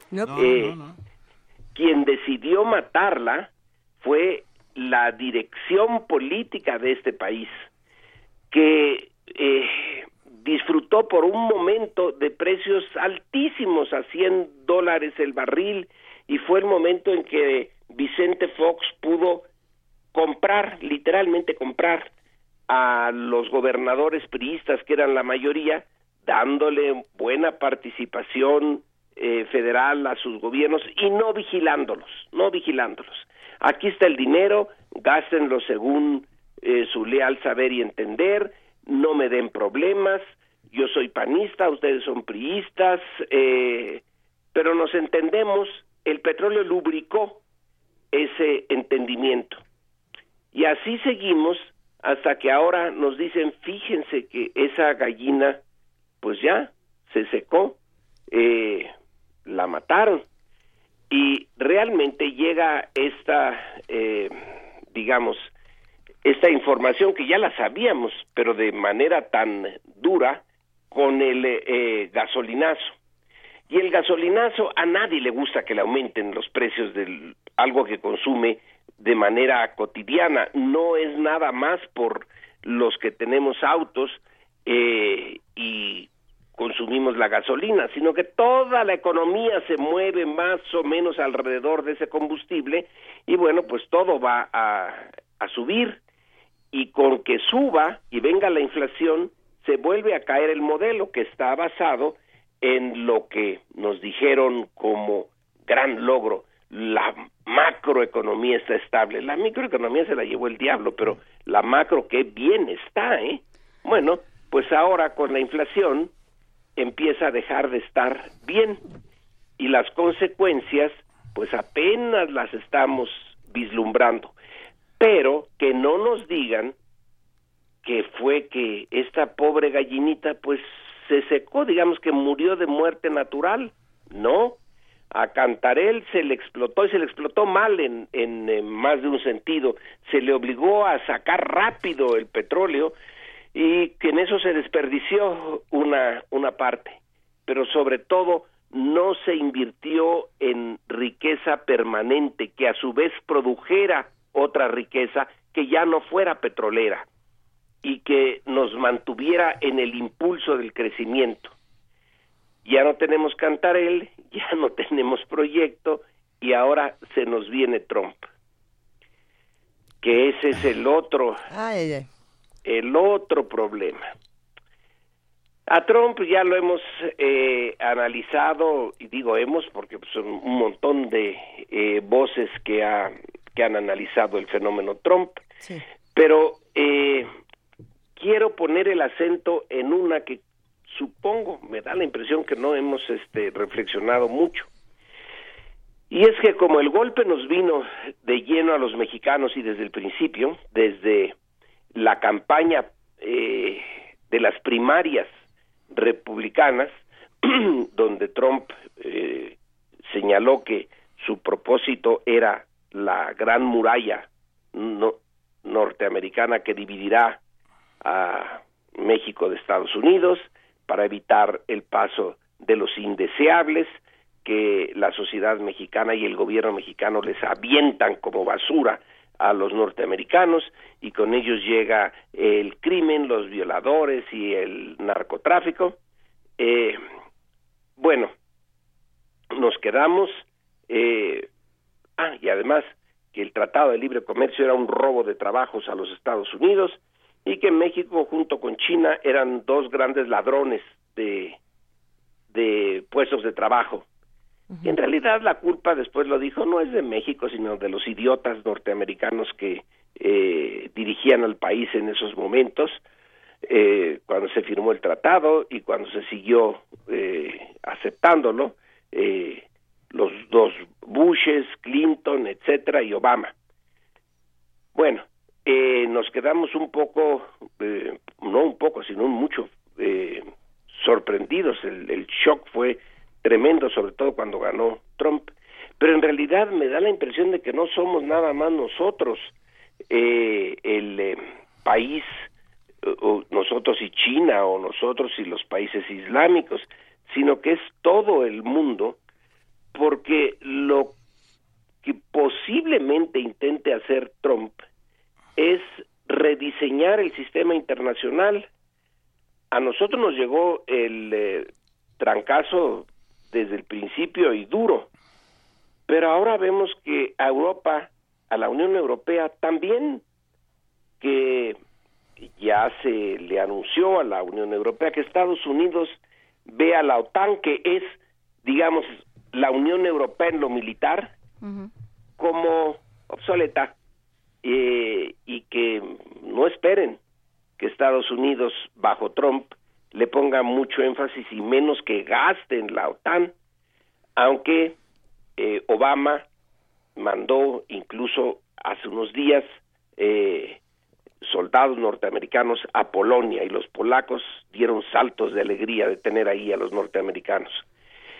Pero Trump anunció que a él no le interesa la OTAN y que tampoco le interesa eh, la Unión Europea, que él ve la Unión Europea con Alemania al centro, pues bastante mal, que apoya la idea de que Gran Bretaña se haya ido, lo celebra, le da puntos buenos, estrellitas en la frente a Gran Bretaña eh, y que Estados Unidos pues la va a tener en, en buena va a tener una buena disposición hacia ella y que el tratado transpacífico ese que nos lo habían vendido eh, Peña Nieto por un lado y Obama por el otro que se veía más bien como un instrumento financiero para controlar la influencia china en el Pacífico. Bueno, que eso tampoco le interesa.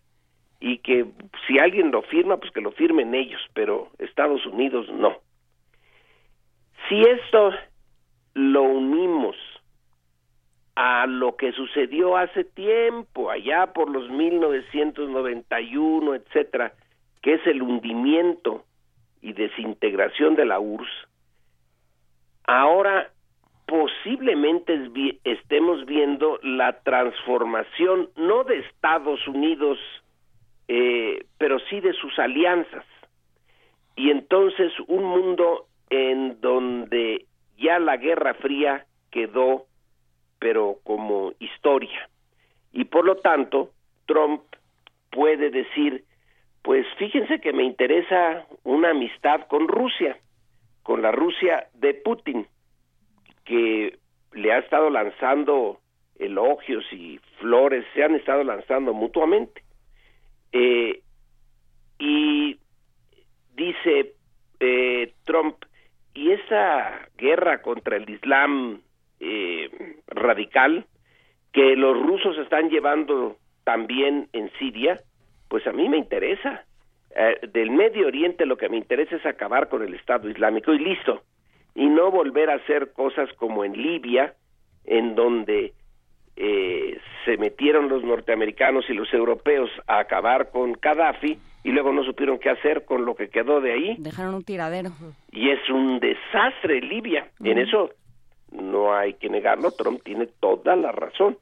Eh, fue una irresponsabilidad enorme la que se hizo en Libia y en otras partes del Medio Oriente.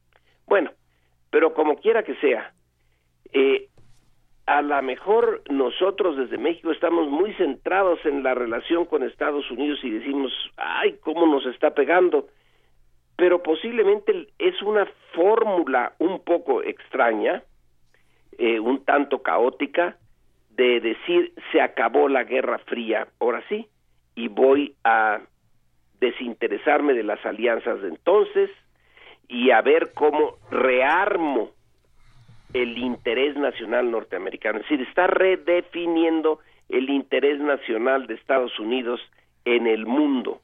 Y con ello, Lorenzo... Pega a nosotros, pero al mundo también lo pone a temblar. Y con ello yo creo que está redefiniendo al mundo. El, el mundo como lo conocemos existe porque porque Estados Unidos estaba del lado de los que ganaron en la Segunda Guerra Mundial y entonces se organizaron las ligas de naciones y se organizaron eh, los, los diferentes organismos internacionales y entonces en el momento en el que o sea, la gente, por ejemplo, que se dedica a temas ambientales, dice, ¿qué va a pasar si Estados Unidos se sale de las discusiones o se sale de los compromisos económicos? ¿Qué va a pasar si se sale de la OTAN? ¿Qué va a pasar si, si se sale de la ONU? O sea, ¿qué va a suceder si Estados Unidos saca las manos de todo? Los Estados Unidos que estamos acostumbrados a que esté, como dirían ellos mismos, con un, con un dedo en cada, en cada uno de los pasteles. Bueno, eh, quiere decir, Estados Unidos es un imperio como la URSS era un imperio. El imperio quiere decir, eh, entre otras cosas, que tú absorbes, digamos, parte de la soberanía de los otros, te haces cargo de parte de su destino. Ese es el imperio. Eh, normalmente a los que viven bajo su eh, férula, bueno, en algunos aspectos les va bien. Los romanos pusieron orden en unas zonas eh, donde había mucha violencia, pero en otros aspectos se las cobran eh, y los hacen eh, actuar y vivir en función de los intereses del imperio. Bueno, Si el imperio norteamericano está redefiniendo sus eh, intereses, puede ser, y aquí está una, una mera hipótesis, ¿eh? que se, sin quererlo o medio queriéndolo, vaya a devolverle soberanía a los que antes tenía bajo su control. Eso nos incluye a nosotros, a los mexicanos. Eh, pero en unas condiciones en que de momento nos deja temblando. Pero a la hora de devolvernos, aunque no lo diga, ni sea su propósito, porque su propósito es defender los intereses de Estados Unidos tal y como él los entiende, Trump y los suyos los entienden ahora. Pero supongamos que eso consiste en decir tratados como libre comercio con México y eso ya no me interesa. Entonces nos devuelve la responsabilidad que durante un tiempecillo habíamos abandonado eh, de ser, eh, vamos a volver a la frase sobada, eh, de ser arquitectos de nuestro propio destino.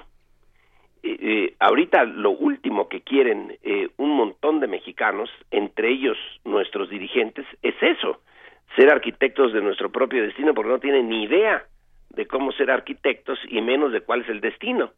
Eh, se había puesto ya mucha la idea de que bueno Estados Unidos va por un lado, nosotros nos integramos a ellos como eh, muy secundarios, ellos llevan las riendas y nosotros simplemente seguimos y ya ni nos fijamos para dónde nos llevan, con tal de que nos lleven. A lo mejor Lorenzo, a lo mejor Lorenzo hay dos, a lo mejor hay dos palabras claves en todo esto que son soberanía y autodeterminación. Pues sí, pero la autodeterminación conlleva responsabilidades y riesgos. Por supuesto.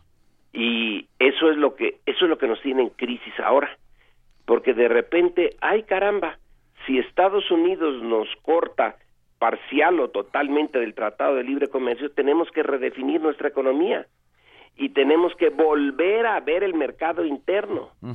Y tenemos que repensar cuál será nuestra liga con Asia, en particular con China y de alguna manera volver los ojos a América eh, Latina.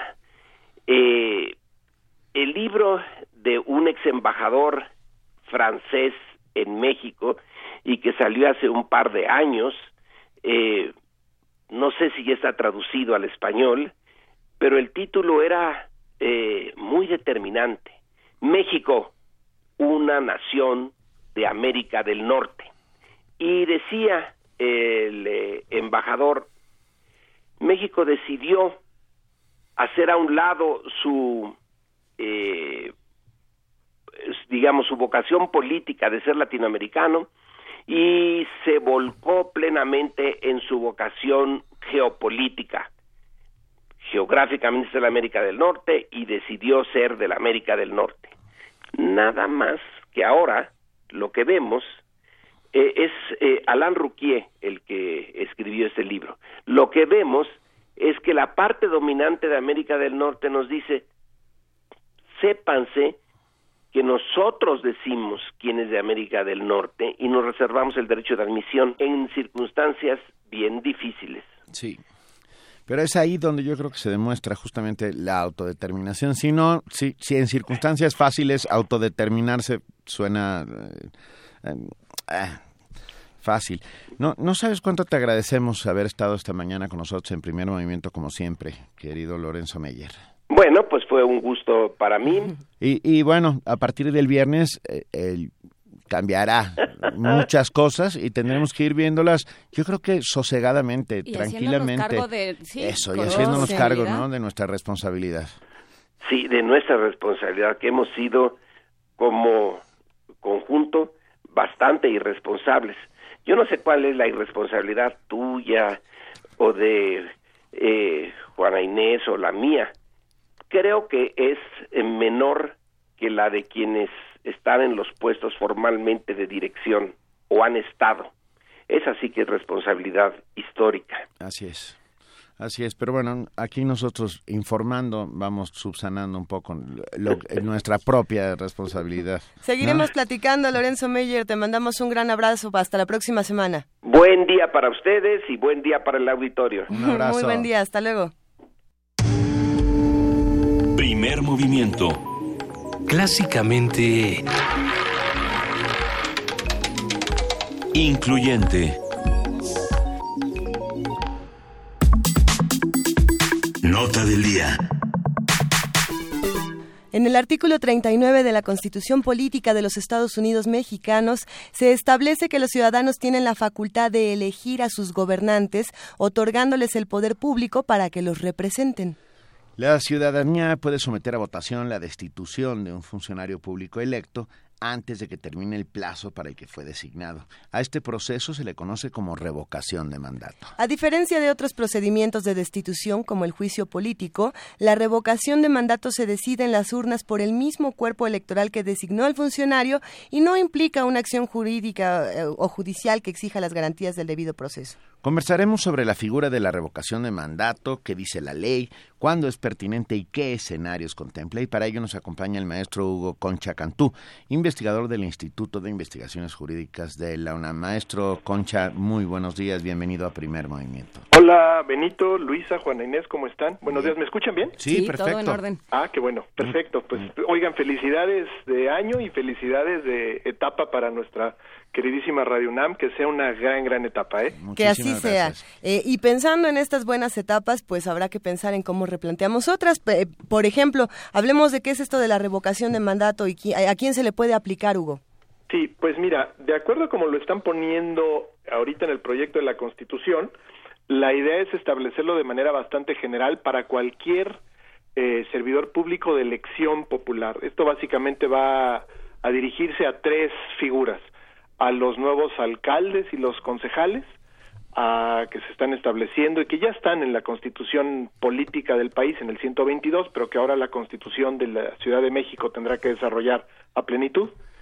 Se dirigirá también a los miembros del Congreso local, ya no la Asamblea, sino la nueva legislatura que tendrá la Ciudad de México. Y también se dirigirá, por lo menos como está hasta ahora planteado el proyecto, al jefe de gobierno, si bien ahí con un umbral un poquito más alto en el número de votantes que lo que te- tendrán que pedir. Entonces, la figura pues la tienen contemplada eh, de manera muy amplia. Ok, ¿y qué pasa cuando eh, la cuando empiezan a salir estos estos gritos populares eh, de, de que renuncie el presidente, que se vaya? ¿Que ¿Eso se puede o no se puede? Sí, bueno, eso es, es que ahí se mezclan dos cosas. Una, Ajá. cuando la gente está inconforme, está enojada, y hace uso eh, de la libertad de expresión para pedir lo que quiere, como puede ser eso a lo que aludes, pues bueno, una cosa es que lo pida así y otra cosa es que se cumpla con el canal, digamos, que la ley marca, es que si bien es un recurso político, pues está establecido también en la ley, en este caso en la Constitución estará de la Ciudad de México, tendrá que cumplir con los requisitos que la propia Constitución local marque para que un conjunto de ciudadanos pueda eh, mediante una solicitud que tendrá que tener un cierto número de, de firmas, la- las cuales van a ser cotejadas, eh, echar a andar este mecanismo de revocación de mandato. Hay que recordar que este, este mecanismo es uno de los mecanismos que estuvieron muy de moda en los ochentas y en los noventas con el resurgimiento democrático en América Latina como una manera de hacer frente a la crisis de los partidos políticos, a las crisis de los espacios de representación política, frente a, a esta idea, esta sensación que es compartida prácticamente en todas las democracias, de que muchas veces los representantes de los partidos políticos se van por la libre y no cumplen necesariamente lo que sus representados estaban solicitando, pues la verdad de las cosas es que se produce una crisis muy fuerte en las democracias y se generaron todas estas figuras llamadas de democracia directa o semidirecta, ¿no?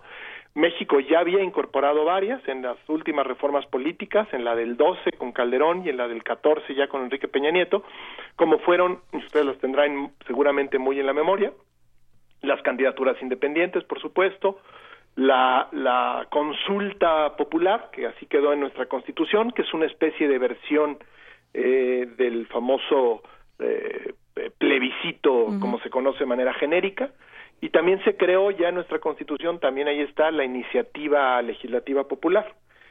Son figuras de lo más interesantes. Lo que pasa es que a la hora que los legisladores o los que hacen las reformas constitucionales, ¿no? el llamado poder revisor, las establecen, luego les da un poquito de miedo y las establecen con candados muy altos. Y entonces acaban siendo figuras que suenan muy lindas, suenan muy atractivas, pero de muy difícil concreción, de muy difícil implementación. Eh, la revocación de mandato en los países en los que existe, existió en, un, en esa década que les digo, existió prácticamente en todos los países latinoamericanos, con la excepción de Chile y de Uruguay. Curiosamente, ¿no? Dos países de fuerte tradición democrática, ellos no, no la incorporaron. El resto de los países la incorporó de una manera u otra eh, y siguen teniéndola algunos. Y la verdad de las cosas es que no tenemos resultados mm, tampoco muy positivos que digan qué bien funciona esta figura. Es una figura que puede ser muy delicada, que puede generar mucha polarización e incluso diría yo inestabilidad política si es mal usada, si es abusada de ella, porque a final del día es un mecanismo pues para quitar a los que ya fueron votados, ¿no? Sí. Entonces no, no a veces no queda tan claro el, el vínculo de que la misma representación que llevó a alguien a un puesto de elección popular es la misma representación con la misma legitimidad que lo quiere ahora quitar. Bueno, Hugo, pero ¿podemos recordar algún caso exitoso? ¿Lo hay? Pues mira, exitosos en el sentido de que los quitaron. Sí se, se ha utilizado ya eh, en Venezuela, se utilizó también en Bolivia en alguna ocasión. Eh, entiendo que también está regulada en Ecuador y no tengo muy claro si ya se utilizó. Hay en la historia también norteamericana, curiosamente California tiene una figura relativamente parecida en que alguna vez la utilizaron justo cuando llegó el gobernador antes de, del gobernator de Schwarzenegger, ahí también sucedió. Pero eh, exitoso en el sentido de que se utilizó y se quitó a los gobernantes. ¿Y qué pasa después? Eh, parte de los problemas que plantea la figura es justamente esto que me estás preguntando. Es qué mecanismos de sustitución estableces con la figura para que justamente el vacío político que se va a provocar con este movimiento no vaya a generar un problema mayor al que se tenía, ¿me explico? Exactamente. Entonces, los mecanismos de sustitución cuando se utiliza la revocación de mandatos son importantísimos, así como también poner muy bien las razones o las condiciones de cuándo se puede presentar la revocación. En el proyecto de constitución de la Ciudad de México se establece que tendrá que ser para estos servidores de elección popular que ya llevan por lo menos la mitad de su encargo, se pone esa condición. Se tiene que especificar muy bien las causas por las cuales se puede solicitar, es decir, qué faltas, qué tipo de faltas administrativas o políticas ha cometido el funcionario para que sea sujeto a, plantearse la revocación. Es muy importante, por esto que mencionaba yo antes, el porcentaje, el umbral.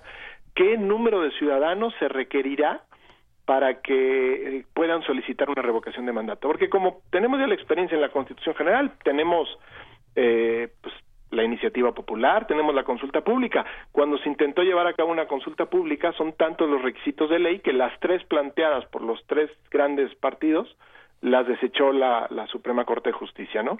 Entonces, pues hay un montón, no solo es plantear la figura, sino es plantearla muy bien, que todos los detalles regulatorios, por llamarlos de alguna manera, estén muy bien establecidos y que esta petición de revocación de mandato provenga de bases sólidas para el, para ello, ¿no? De bases sólidas, Benito, y, de causas muy bien establecidas en la ley, para que sea, no sea un instrumento nada más de... de Punitivo de, venganza. que eventualmente está cobrando fuerza. O de venganza, ¿no? Exactamente, y que quiere simplemente vengarse y ocupar puestos por esa mala vía, es decir, no por una elección auténtica, ¿me explico? Hay que recordar no solo que ya existe el juicio político, que la verdad de las cosas a mí se me antojaría más bien que las figuras que, tenga, que tenemos, que ya tenemos, las hiciéramos viables. Lo que pasa es que las tenemos un poco de adorno, ¿no? Tenemos un juicio político, pero por ejemplo el presidente de la República, como ustedes saben, prácticamente no lo podemos hacer responsable de nada. Dice la Constitución que solo por delitos graves sin establecer ninguna ley secundaria cuáles son los delitos graves para el presidente de la República y por traición a la patria. Pues entonces está bien complicado. Entonces tenemos ahí el juicio político. Tenemos ya también se está estableciendo, no para el presidente, pero para un montón de puestos de elección popular, la reelección, que supuestamente es otro mecanismo justamente para que la ciudadanía haga valer la validación o no de un funcionario en el puesto, ¿no? Entonces a mí, no sé, no es que no me guste del todo, me parece que contiene alta complejidad la revocación de mandato, que la experiencia internacional tampoco es que nos ha dado enormes lecciones para aprender. eh, eh, la regulación tiene que ser muy detallada y la verdad me gustaría primero ver que todas las otras figuras que ya tenemos sí funcionaran, porque si no nada más estamos estableciendo cosas que creo que está pasando un poco esto en el proyecto constitucional de la Ciudad de México, que suenan muy bonitas, pero que difícilmente las vamos a hacer cumplir como una norma jurídica suprema, ¿no? Hugo, nos están preguntando en redes sociales si, si la revocación y la reelección también aplica para los alcaldes. Eh, en principio sí, sí va, sí va a aplicar para ambos, por lo menos la, la, reelección sí va a aplicar tal y como está establecida en la Constitución. Supongo que también el proyecto lo desarrollarán con un poco más de detalle. Y este de la revocación de mandato, pues es justamente el proyecto, el artículo que acabas de mencionar, que hoy por hoy se mantiene vivo. Es el artículo 30, creo que letra F, de, de la Constitución de la Ciudad de México para alcaldes y los concejales, porque hay que recordar que ahora la figura de las demarcaciones territoriales antes delegaciones ya no solo será, no es solo un funcionario, no es solo el alcalde, el alcalde es una especie del equivalente al delegado o presidente municipal en las otras entidades federativas, sino que estará también acompañado de un cuerpo colegiado para aprobación de todas aquellas normas de ese nivel que se llaman concejales y que la Constitución en el 122 establece que por lo menos tendrán que ser 10, si no me, no, me equivoco, de arranque. Ya la Constitución de la Ciudad de México podrá ser tanto el número de, de, demarcaciones que haga falta en la ciudad como la integración de cada uno de sus consejos, ¿no? Otra otra de las preguntas que surgen por aquí es cómo se relaciona todo este tema con lo que acaba de ocurrir en los últimos días con Cuauhtémoc Blanco. Sí, bueno, ¿cómo se relaciona? pues es un poco hipotético, es decir, en principio no es que se relaciona, a Cuauhtémoc Blanco le están intentando aplicar el famoso juicio político, eh, que es la, la otra figura que existe para quitar a un funcionario cuando ha cometido ciertos delitos o ciertas faltas que la propia normatividad, normalmente la Constitución General del país para el presidente o altos funcionarios de elección federales, o bien las constituciones locales establecen, como es el caso de la Constitución de Morelos. Eh, ahí se le está estableciendo este. ¿Qué podría haber pasado de existir en Morelos la revocación de mandato? Bueno, pues que un conjunto de ciudadanos eh, de acuerdo con lo que en su momento estableciera la Constitución, digo es hipotético porque en Morelos no existe, eh, pidiera que se quitara el funcionario, ¿no? Entonces se llevaría a cabo la solicitud y si procediera la causa de acuerdo con la ley o la Constitución, pues el Congreso del Estado tendría que hacer la declaración de revocación y de separación del cargo. Sería otro camino. Hay que mencionar esto, qué bueno que lo preguntaron, porque en México sí ha habido, dicen que es la primera vez, no, no, no, no, no a nivel de la Constitución General, pero tenemos tres constituciones locales que establecen la revocación de mandato, eso creo que es muy importante mencionarlo. La tiene la, la Constitución de Chihuahua, que es del 97 la figura, en 1997 estableció, en Tlaxcala en el 2001 y en Oaxaca en el 2011. En cada una de estas entidades federativas está regulada de manera distinta. San Luis Potosí alguna vez la tuvo, pero la quitó. Chihuahua es la que la tiene de manera más amplia, más genérica. Se establece que el 10% del electorado lo puede pedir prácticamente también contra cualquier servidor de elección popular después de que haya transcurrido una tercera parte de su periodo, del periodo para el cual fue electo, ¿no? Eh, Tlaxcala se establece, pero solo para las autoridades municipales, cuando la propia eh, población de ese municipio, por mayoría, cincuenta y tantos por ciento, lo solicita. ¿No? Y Oaxaca, ese sí es un procedimiento también muy rígido, que básicamente pues, suena bonito pero imposible de llevar a cabo, es muy alto el umbral, muy rígido las condiciones que establece y está, es, creo, si no me equivoco, solo para el gobernador. Sí, eh, lo cierto es que no es, o sea, es, es una medida muy extrema a la que no se puede recurrir tan tan fácilmente. Ni, de manera tan tan impune digamos ni de manera tan gratuita. La dejas muy abierta pues cualquier fuerza política eventualmente va a querer promoverla para quitar a su contrincante no va a movilizar en México que además todavía tenemos una política que en gran medida se mueve de manera corporativa. Pienso particularmente en dos o tres fuerzas políticas que tienen ya sus cuadros de acción, por llamarlo de alguna manera, pues la verdad de las cosas que pueden echar a andar con ese número eh, de gente una revocación de mandato para, para la lucha política. Y entonces se vuelve muy, se envicia, digamos, se vuelve muy sucia si no está bien cuidada la figura. Eh, los riesgos, se dice justamente esto, que pueden generar abusos. Hay países, por ejemplo Bolivia o Rumania en algún año creo que le sucedió, en que la revocación de mandato es echada a andar por el propio gobierno. Eso también me parece que es una es muy es, es abusar de la figura. No es una figura pensada para eso. No es, el Es un golpe de estado de facto, ¿no? Exactamente, es una o, o aquella figura que tenemos en la Constitución en que el Senado de la República puede eventualmente desaparecer los poderes constitucionales de una entidad federativa. Son mecanismos de control político, Ah. ¿no? Que, que ya es no es la esencia, no es lo que se busca de una figura de este tipo que tiene su corazón con la democracia participativa, ¿no? Entonces ese es otro abuso que ya ya ha sucedido. Eh, también se dice, la teoría dice que hay que tener cuidado porque esta figura puede generar incentivos para que los gobiernos, asustados o prevenidos por la existencia de la revocación, siempre tiendan a buscar medidas o políticas populistas que a la gente le guste para evitarse que de repente un grupo vaya a estar en contra y vaya a solicitar que los revoquen, ¿no? Entonces, inestabilidad, abusos, eh, polarización o bien incentivo al populismo. Eso se dice que son así como los enormes riesgos cuando la figura no se regula bien, no se establece con precisión. Pues con esto nos despedimos, maestro Hugo Concha Cantú, investigador del Instituto de Investigaciones Jurídicas de la UNAM. Muchísimas gracias por conversar con nosotros esta mañana. Nos escuchamos muy pronto. Por supuesto, todas sus órdenes y me da mucho gusto verás escucharlos. Muchas felicidades. Un abrazo, Muchísimas gracias. gracias. Y nos vamos con una nota en esta para arran- para ya arrancar la tercera hora A de- ver. de programa. ¿Y esta de qué es? Las protestas registradas en nuestro país durante los últimos 15 años reflejan la crisis del modelo de democracia representativa de corte liberal, afirman investigadores de la UNAM. La información con nuestra reportera Cindy Pérez Ramírez. Protestas y movimientos sociales ocurridos durante los últimos tres lustros en nuestro país, como el zapatismo, las protestas antidesafuero del 2005, la Asamblea Popular de los Pueblos de Oaxaca, APO, o el Movimiento por la Paz con Justicia y Dignidad, se caracterizaron por cuestionar el orden establecido en un contexto de globalización económica.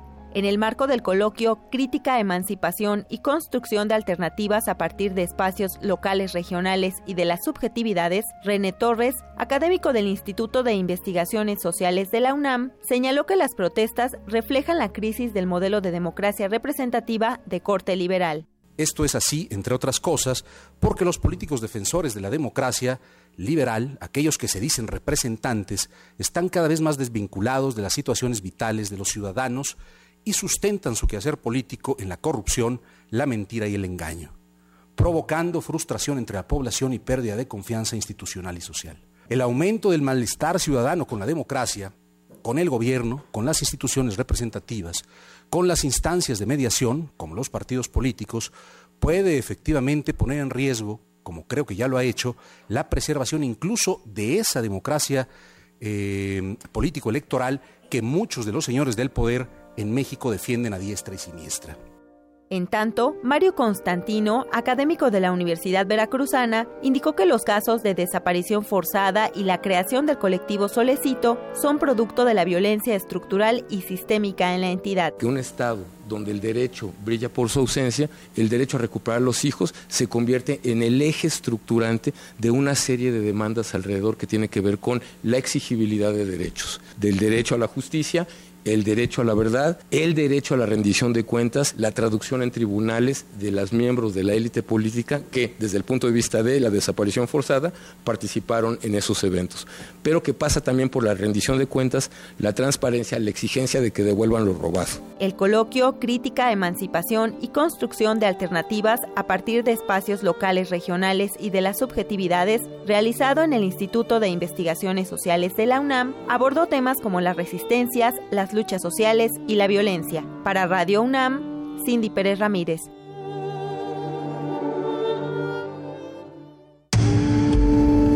Primer movimiento. Clásicamente Universitario.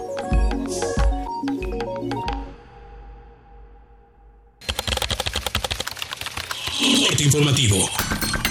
La UNAM. Raúl Trejo del Abre, académico del Instituto de Investigaciones Sociales del UNAM, indicó que los rumores solo pueden tener efectos e inquietar cuando en los receptores hay predisposición a creer en ellos. Astrid García, alumna de la Facultad de Ciencias Políticas, obtuvo el primer lugar del concurso de ensayo 120 años de la llegada del cine a México, 1896-2016, organizado por la Filmoteca de la UNAM. Internacional. En Mexicali, Baja California, manifestantes que rechazan el aumento al precio de la gasolina y la ley del agua estatal bloquearon instalaciones federales y locales. Habla el alcalde Gustavo Sánchez. Estamos pues precisamente seguros de que podemos llegar al diálogo para, repito, poder privilegiar a los ciudadanos, poder privilegiar a la gente para que tenga el servicio, poder también ayudar a los compañeros trabajadores para que también ellos puedan acceder a su fuente de trabajo, que también requieren trabajar ellos en ese sentido. La Asamblea Constituyente prohibió en la Constitución de la Ciudad de México que autoridades locales, partidos políticos y organizaciones sociales usen con fines lucrativos o partidistas los programas sociales. En Tapachula, Chiapas, cientos de cubanos quedaron varados tras el pronunciamiento del presidente de los Estados Unidos, Barack Obama, de eliminar la ley denominada pies secos, pies mojados, que permitía a los cubanos entrar libremente a ese país. Internacional.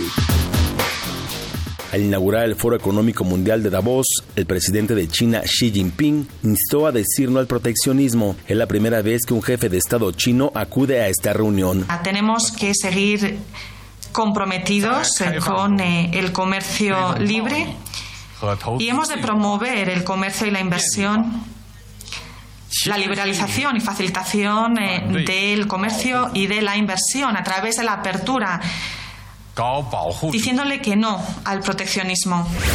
La presidenta de Chile, Michelle Bachelet, recibió propuestas ciudadanas para la creación de una nueva constitución. Es el requerimiento de millones de nuestros compatriotas que no quieren seguir teniendo una constitución cuestionada en su origen y contenido, que claramente no representa a todos y que por tanto nos divide. En la constitución de 1833 participaron 36 personas. En la de 1925, 122 personas. En la constitución de 1980 fueron 12 personas y en este proceso constituyente son 204.402 personas. El presidente de Colombia, Juan Manuel Santos, afirmó que el combate a la corrupción será fundamental para alcanzar la paz en su país. Soy el primero en reconocerlo. El cáncer de la corrupción ha hecho metástasis, como lo estamos sintiendo en estos días, y nos exige todavía más voluntad, más contundencia y mejor trabajo en equipo. Cultura. María Cristina Cepeda, secretaria de Cultura, dio a conocer nuevos nombramientos en la dependencia. Saúl Juárez ocupará la subsecretaría de Desarrollo Cultural. Jorge Gutiérrez Vázquez será el subsecretario de Diversidad Cultural y Fomento a la Lectura. Francisco Cornejo, oficial mayor, y Juan Gregorio Regino, director del Instituto Nacional de Lenguas Indígenas. Lidia Camacho es la nueva directora del Instituto Nacional de Bellas Artes. Diego Prieto, director del Instituto Nacional de Antropología e Historia. Ernesto Velázquez, director de la Fonoteca Nacional. Pedro Cota Tirado, director de Canal 22. Y Marcela Díez Martínez, directora del Festival Cervantino. Un día como hoy. En 1899 nació Alphonse Gabriel Capone, mejor conocido como Al Capone, quien fue un famoso gángster estadounidense de los años 20 y 30. Se convirtió en el hombre más buscado por el FBI y su poder se concentró principalmente en la ciudad de Chicago. Hasta aquí la información. Buenos días. Radio UNAM. Clásicamente informativa. Cuando piensas en China, piensas en Chop Suey, dragones, Pekín, galletas de la suerte, arte, moda, tecnología, modernidad. China no es como la pintan. Obras maestras del Museo Nacional de Arte de China. Descúbrelas en San Ildefonso.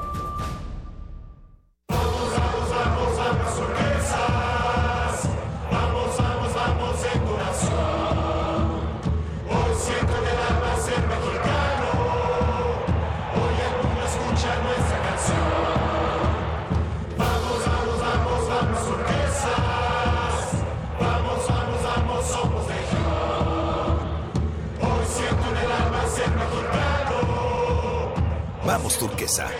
Vamos, nueva alianza. Una orquesta en la cocina. Cuarteto de cuerdas en el auto. Y un violonchelo solista sentado en el sillón favorito de la sala. Orquesta Filarmónica de la UNAM. Desde la sala Nezahualcóyotl. Escucha los conciertos los domingos al mediodía. Desde la comodidad de tu casa. 96.1 FM. Radio UNAM. Bueno. David, acabo de ver tu estado de cuenta. Te fuiste a comer de fiesta, te gastaste una fortuna y ni siquiera me invitaste. Si te vienen a contar cositas malas de mí. Tu información personal, así como identificaciones, tarjetas y estados de cuenta son valiosos. Evita ser víctima de robo de identidad. Consulta las recomendaciones y denuncia cualquier caso en 01800 999 8080 o ingresa a gov.mx diagonal Conducef. Cuida tu información, es tuya. Yo no fui. Conducef, Secretaría de Hacienda y Crédito Público, Gobierno de la República. La 38 Feria Internacional del Libro del Palacio de Minería convoca a estudiantes o recién egresados de la UNAM a formar parte de su grupo de becarios en actividades culturales. Buscamos iniciativa, excelente comunicación y facilidad para trabajar en equipo. Se ofrece remuneración económica. Entra a filminería.unam.mx y consulta las bases.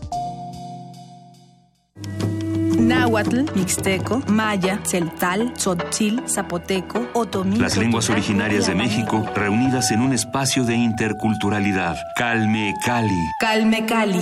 Acompáñanos a conocer las diferentes culturas indígenas de nuestro país en voz de sus hablantes. Todos los jueves a las 10 de la mañana. Retransmisión domingo 15.30 horas. Por el 96.1 de FM. Radio UNAM.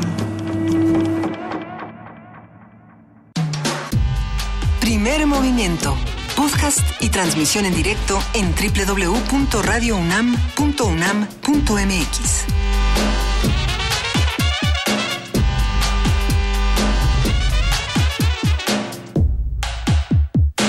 9 de la mañana con 8 minutos. Aquí estamos Juana Inés de Esa, Benito Taibo y Luisa Iglesias listos para la acción y para compartir más información que nos proporciona la universidad. Ahí les va.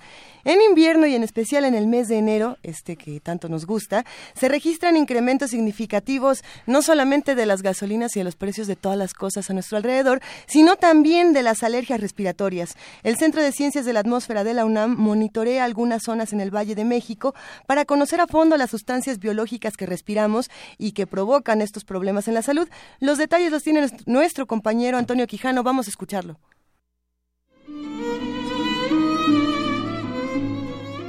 En esta época del año, la atmósfera del Valle de México registra un incremento significativo de pólenes causantes de alergias respiratorias. Ante esta situación, el Centro de Ciencias de la Atmósfera de la UNAM, a través de la Red Mexicana de Aerobiología REMA, monitorea algunas zonas con el fin de conocer qué sustancias biológicas estamos respirando. Habla la doctora María del Carmen Calderón Esquerra, coordinadora de la REMA de esa entidad académica. Las concentraciones de polen que hay en el aire son bastante elevadas. Cada año en esta época, en época de frías, eh, de secas frías, desgraciadamente, pues los contaminantes, bueno, contaminantes químicos eh, se incrementan por las condiciones este, atmosféricas, eh, se incrementan todo lo que serían las partículas inorgánicas, los gases, el ozono, este, óxidos de nitrógeno, en fin, todo, toda esa contaminación química. Pero aunada a esto, se incrementan también las partículas de origen biológico, como en este caso son los, los granos de polen. Ahora, la flora, el problema es que la floración de muchos árboles que florean en esta época, pues están emitiendo pólenes que la mayoría de ellos son muy alergénicos, o sea, causan problemas este, respiratorios. El doctor Guillermo Guidos, especialista del Instituto Politécnico Nacional, dijo que es importante conocer estos datos para recibir un tratamiento adecuado. Muchas veces los síntomas alérgicos son confundidos por la mayor parte de la población como síntomas gripales o síntomas estacionales y muchas veces pensamos que los síntomas presentes en esta temporada está asociado a un factor viral o a un factor infeccioso. Si bien es cierto, las enfermedades alérgicas son multifactoriales, el factor de exposición y en este caso a factores ambientales juega el papel más importante y predominante para la presentación de un síntoma. Significa que si en esta temporada las concentraciones de polen de fresno están en rojo vamos a estar en rojo, vamos a tener al menos 9 de cada 10 pacientes alérgicos a esta especie con algún tipo de sintomatología recurrente, que es la diferencia de un proceso infeccioso. Un proceso infeccioso generalmente es autolimitado. Estamos hablando de una o dos semanas de síntomas, pero cuando el proceso es recurrente, que se enferma el paciente, disminuye sus síntomas con el uso de algún medicamento dado por un médico y luego vuelve otra vez a estar presentando de forma eh, recurrente la sintomatología o las molestias, es de sospechar o de pensar que se trate de un fenómeno de tipo alérgico. El experto ofreció las siguientes recomendaciones. No realizar actividades físicas en los horarios de mayor polinización, que es una de las tareas que tiene la Red Mexicana de Aerobiología, de forma constante está dando las concentraciones e inclusive en los momentos del día en que se encuentra mayor concentración. Si yo sé que de 9 de la mañana a 5 de la tarde es la, mayor concentración de pólenes, tratar de evitarlos. De igual forma, si me conduzco en vehículo automotor o vehículo cerrado, tratar de conducirse con las ventanillas del coche cerradas, la utilización de filtros en casas, no tener las ventanas abiertas, tratar de hacer eh, higienes nasales con lubricantes, acudir al médico y al médico especialista, en este caso el alergólogo, cuando sospechemos que los síntomas tienen una recurrencia mayor, es decir, más de dos episodios al año, ya podemos sospechar que puede existir inclusive algún fenómeno alérgico y de igual forma el tratamiento inmediato de, los síntomas para evitar una crisis o una exacerbación. La doctora Calderón Esquerra dijo que es necesario que México cuente a nivel nacional con un sistema de monitoreo de estos pólenes para emitir contingencias polínicas como sucede en otros países. Los investigadores universitarios también trabajan en una propuesta de árboles menos alergenos para reforestar el área metropolitana y en nuevos calendarios polínicos para Chapultepec y Coajimalpa. Actualmente el Centro de Ciencias de la Atmósfera monitorea las delegaciones Tlalpan, Miguel Hidalgo, Coajimalpa, Iztapalapa, Gustavo Amadero y el Centro Histórico de la Ciudad de México. En México se estima que entre el 10 y 15% de la población padece alguna alergia. Para Radio UNAM, Antonio Quijano.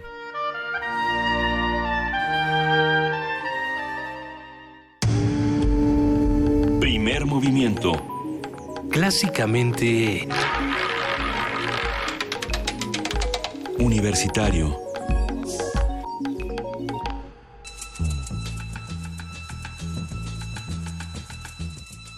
Es hora de poesía necesaria.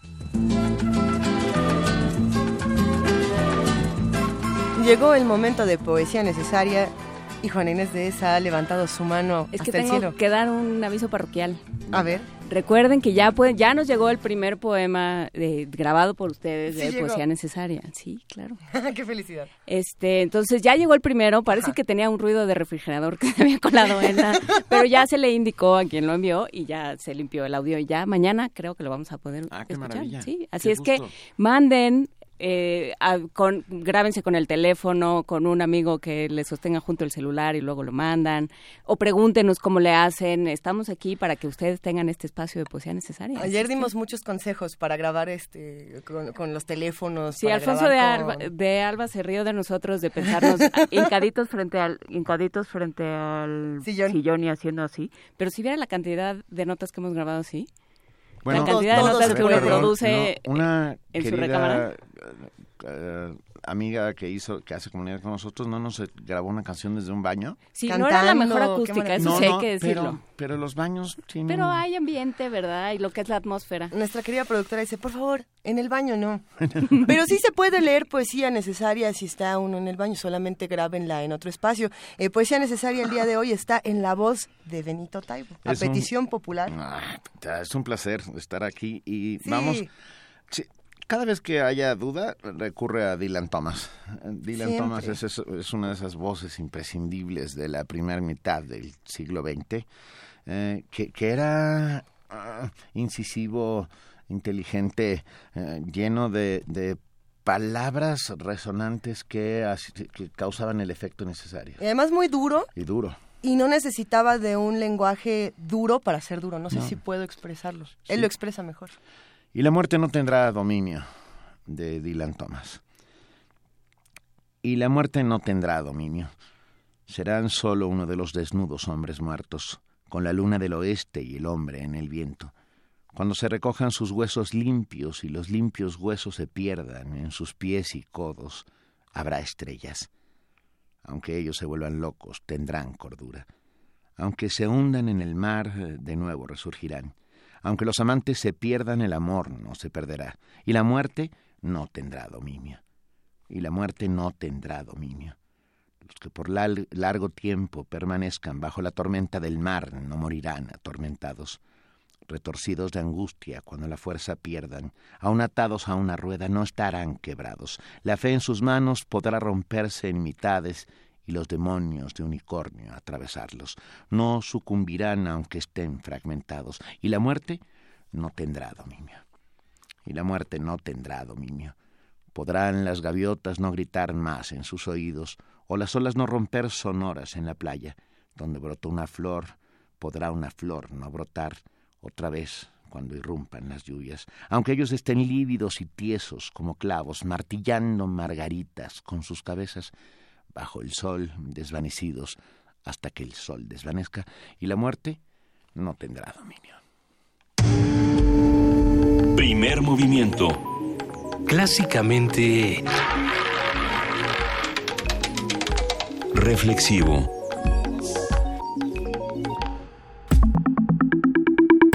La mesa del día. Tras la revisión de expedientes de todos los candidatos a integrar el Comité de Participación Ciudadana del Sistema Nacional Anticorrupción, la Comisión de Selección dio a conocer la lista de los aspirantes seleccionados para la etapa de entrevistas. Estas entrevistas serán abiertas al público y se llevarán a cabo el 23 de enero en la Sala Centenario del Instituto de Investigaciones Jurídicas de la UNAM y el 24 de enero en el Auditorio Coajimalpa del Centro de Investigación y Docencia Económicas, el CIDE. Eh, los ciudadanos podrán enviar preguntas para los candidatos vía correo electrónico y a través de foros de consulta pública. La Comisión de Selección anunciará a los cinco candidatos a integrar el primer Comité de Participación Ciudadana del SNA al lunes 30 de enero de 2017.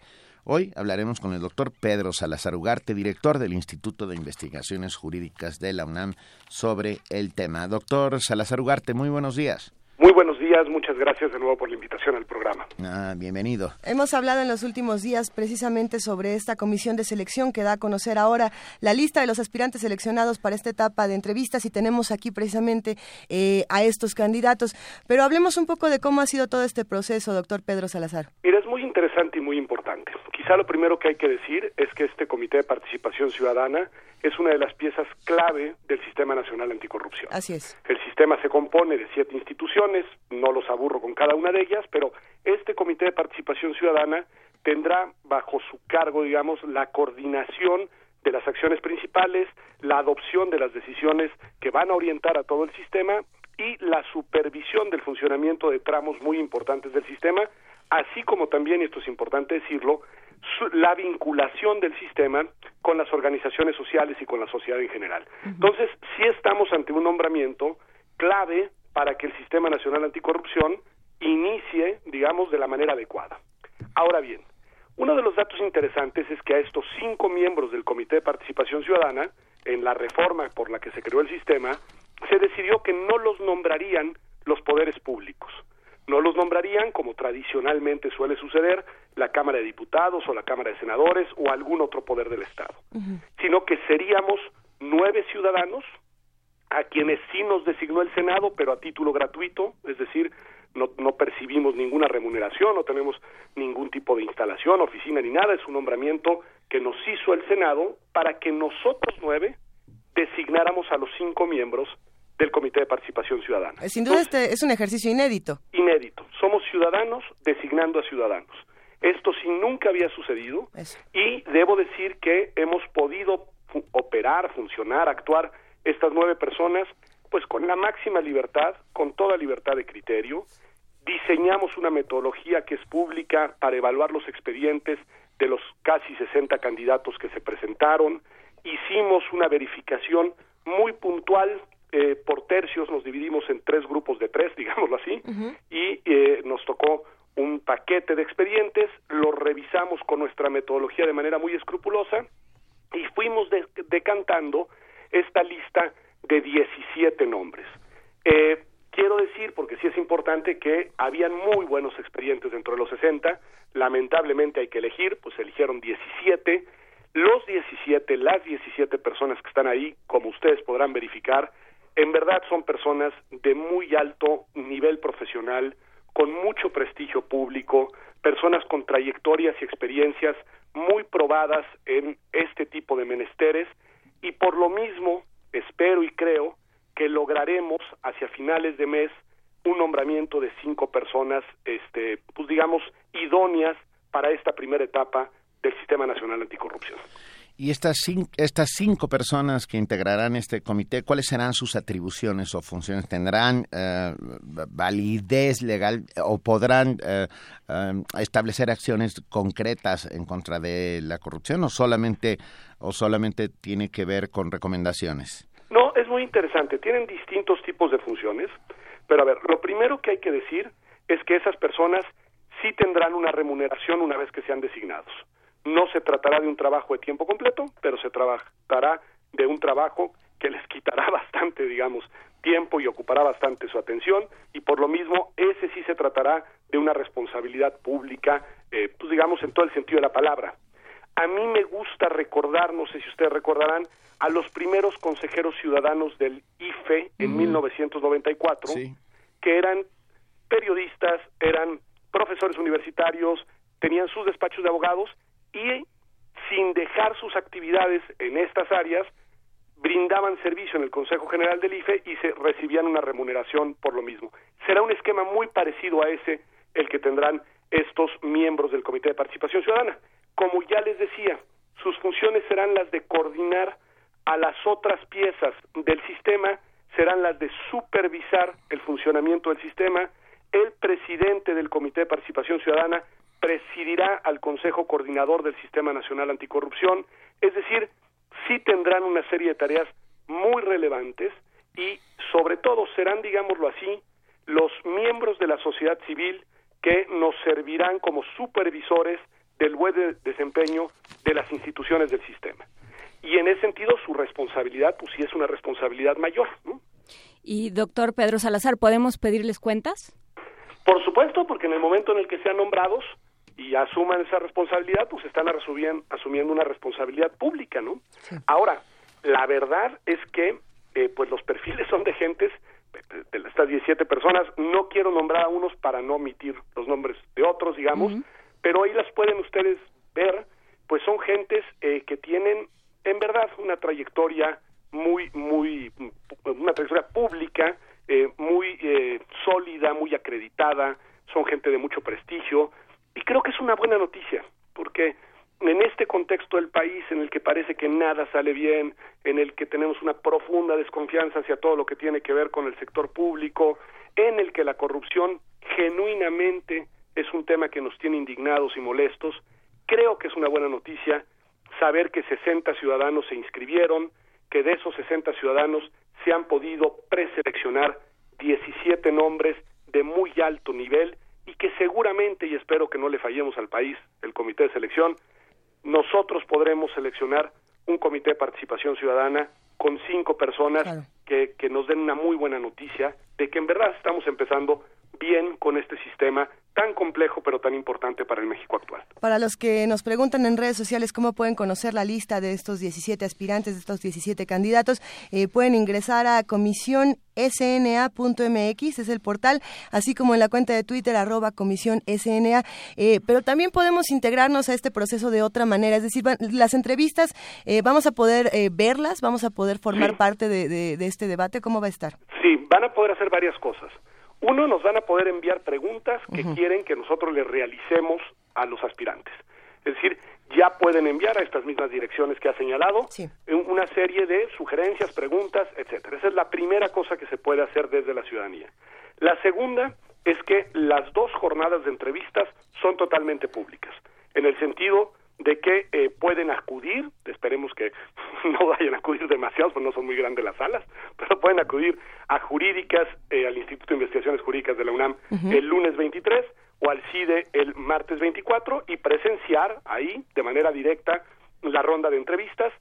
Sabemos que habrá medios de comunicación cubriéndolas y sabemos también que en principio el canal del Congreso les dará una cobertura a las entrevistas a lo largo de toda la jornada para que también lo podamos ver desde la televisión. Es decir, serán entrevistas totalmente públicas y después habrán una serie de encuentros eh, durante tres eh, jornadas la siguiente semana, eh, algunas en el CIDE, otras en Guadalajara, otra eh, en el INCO y alguna más que no recuerdo, para que quien quiera acercarse con los miembros de la comisión de selección, una vez que ya tuvieron lugar las entrevistas, para dar una opinión sobre el desempeño de los aspirantes, puedan hacerlo. Es decir, nosotros nos daremos un espacio para escuchar también la opinión de aquellas organizaciones de la ciudadanía y de aquellos ciudadanos que nos quieran, ya que pasaron las entrevistas, decir cuál fue su parecer del desempeño de los aspirantes. Pedro- Luego nosotros sesionaremos seguramente algunas sesiones de trabajo y de nuevo en una sesión pública realizaremos la designación. ¿Y qué tan importante, Pedro Salazar, es para la Comisión de Selección el asunto de la paridad de género para la integración de este Comité de Participación Ciudadana? Muy importante y lamentablemente tenemos ahí sí una baraja restringida. Es decir, eh, ¿qué quiero decir? En verdad te lo digo con, con, con un compromiso absolutamente genuino con el tema. Para mí, en lo personal, y para los miembros de la, comité, eh, de la comisión, porque se ha mencionado, el tema de la paridad de género es muy importante. Sin embargo, lo que sí tuvimos fue que el porcentaje de mujeres que se inscribieron en general fue bajo. Es menor, sí. En la lista de 17 aspirantes tenemos tres candidatas, tres mujeres, Así es. que es arribita del 20% de lo que tenemos de mujeres, pero bueno, eso sí, no lo predeterminamos nosotros, eso pues ha sido, digamos, el resultado de una inscripción libre y abierta y después de la aplicación muy objetiva y rigurosa de la metodología. Las tres mujeres que están ahí están porque sus méritos eh, lo, lo, la sustentan, ¿no? Sí, sin lugar a dudas, tenemos frente a nosotros dos nombres y sus méritos la sustentan sin lugar a dudas. Yo, yo de repente me quedé pensando, Pedro, ah, que bueno, había ciertos requisitos para pertenecer, para ser candidato al Comité Ciudadano, pero también había algún tipo de impedimento. Ah, quiero decir, el haber participado, el haber sido representante de algún partido político, haber ostentado algún cargo público, no lo sé, pregunto. Mira, a ver, hay impedimentos generales, obviamente, por ejemplo, haber tenido eh, eh, antecedentes de carácter penal, ¿no? Ese es un impedimento que ahí está. O a otro de los impedimentos que nosotros incluso solicitamos que presentaran eh, su uh, carta de conflictos de interés, su declaración de conflictos de interés, pues otro impedimento hubiese sido que tuvieran conflictos de interés relacionados con el sistema y en efecto eh, que no fueran militantes en este momento ni de partidos políticos ni estuvieran en este momento ejerciendo cargos públicos.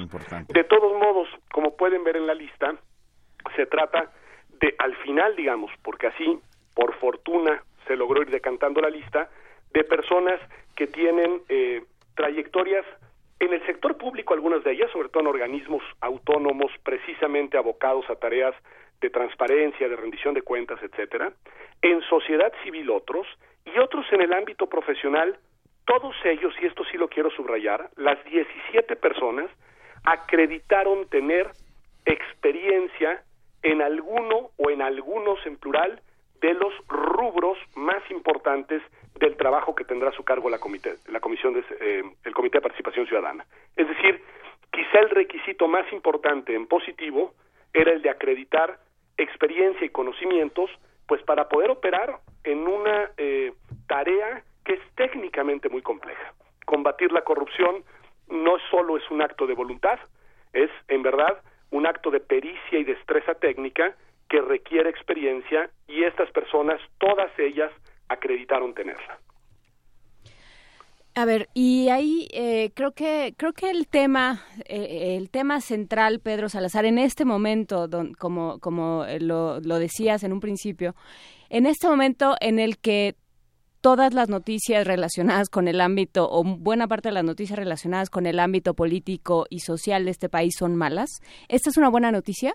Sin duda. Una, es más, déjame subrayarlo, es una muy buena noticia. Es una muy buena noticia porque recordemos de dónde viene la creación del sistema.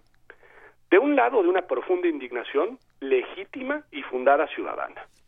Es el tema de la corrupción genuinamente indignado a la ciudadanía mexicana. Bueno, ese es el disparador que provoca que un grupo de personas durante varios meses estuviéramos reuniéndonos y trabajando en la elaboración de una serie de iniciativas de leyes que fueron después avaladas por más de 630 mil firmas de la ciudadanía y que fueron presentadas ante el Senado de la República y que fueron impulsadas y vigiladas y acompañadas por este contingente ciudadano muy amplio y diverso, que logró al final que se aprobaran prácticamente en sus términos las iniciativas redactadas por los ciudadanos. Fue la primera vez en la historia del país en la que se utilizó la figura de la iniciativa ciudadana. Y esa iniciativa no fue estéril.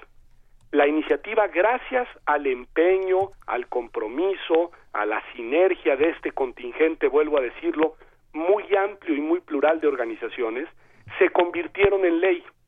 Y una vez que se convirtieron en ley, hay que dar el paso a las designaciones, a los nombramientos, que es en donde nos encontramos ahora.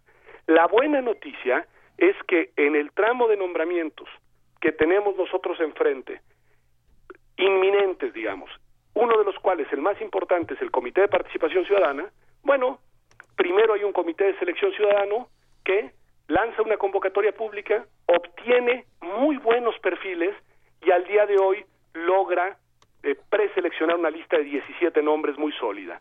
Bueno, toda es una buena historia y las buenas historias vale la pena reconocerlas, vale la pena incluso recuperarlas en esta narrativa del mal humor como un ejemplo de lo que se puede ir construyendo, porque al fin y al cabo lo que tenemos que hacer es encontrar un horizonte común como país. Y creo que esta es una buena historia hasta donde vamos.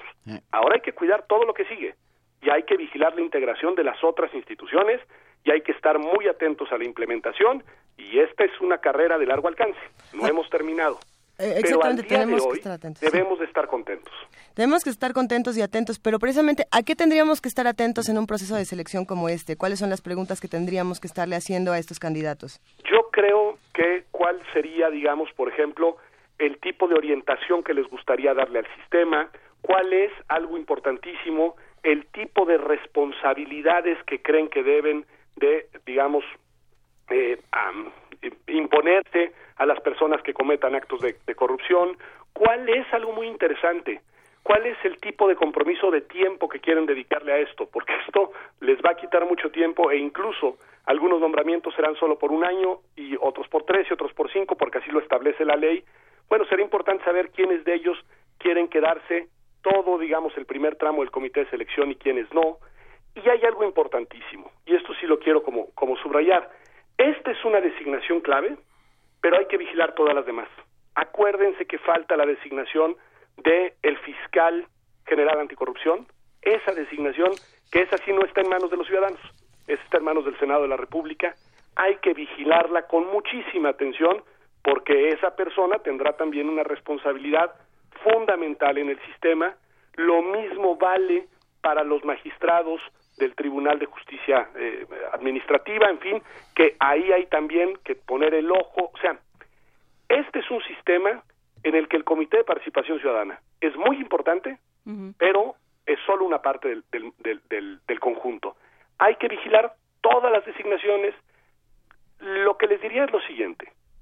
Esta es el resultado de un impulso ciudadano que debe ser de grande, de largo alcance, perdón.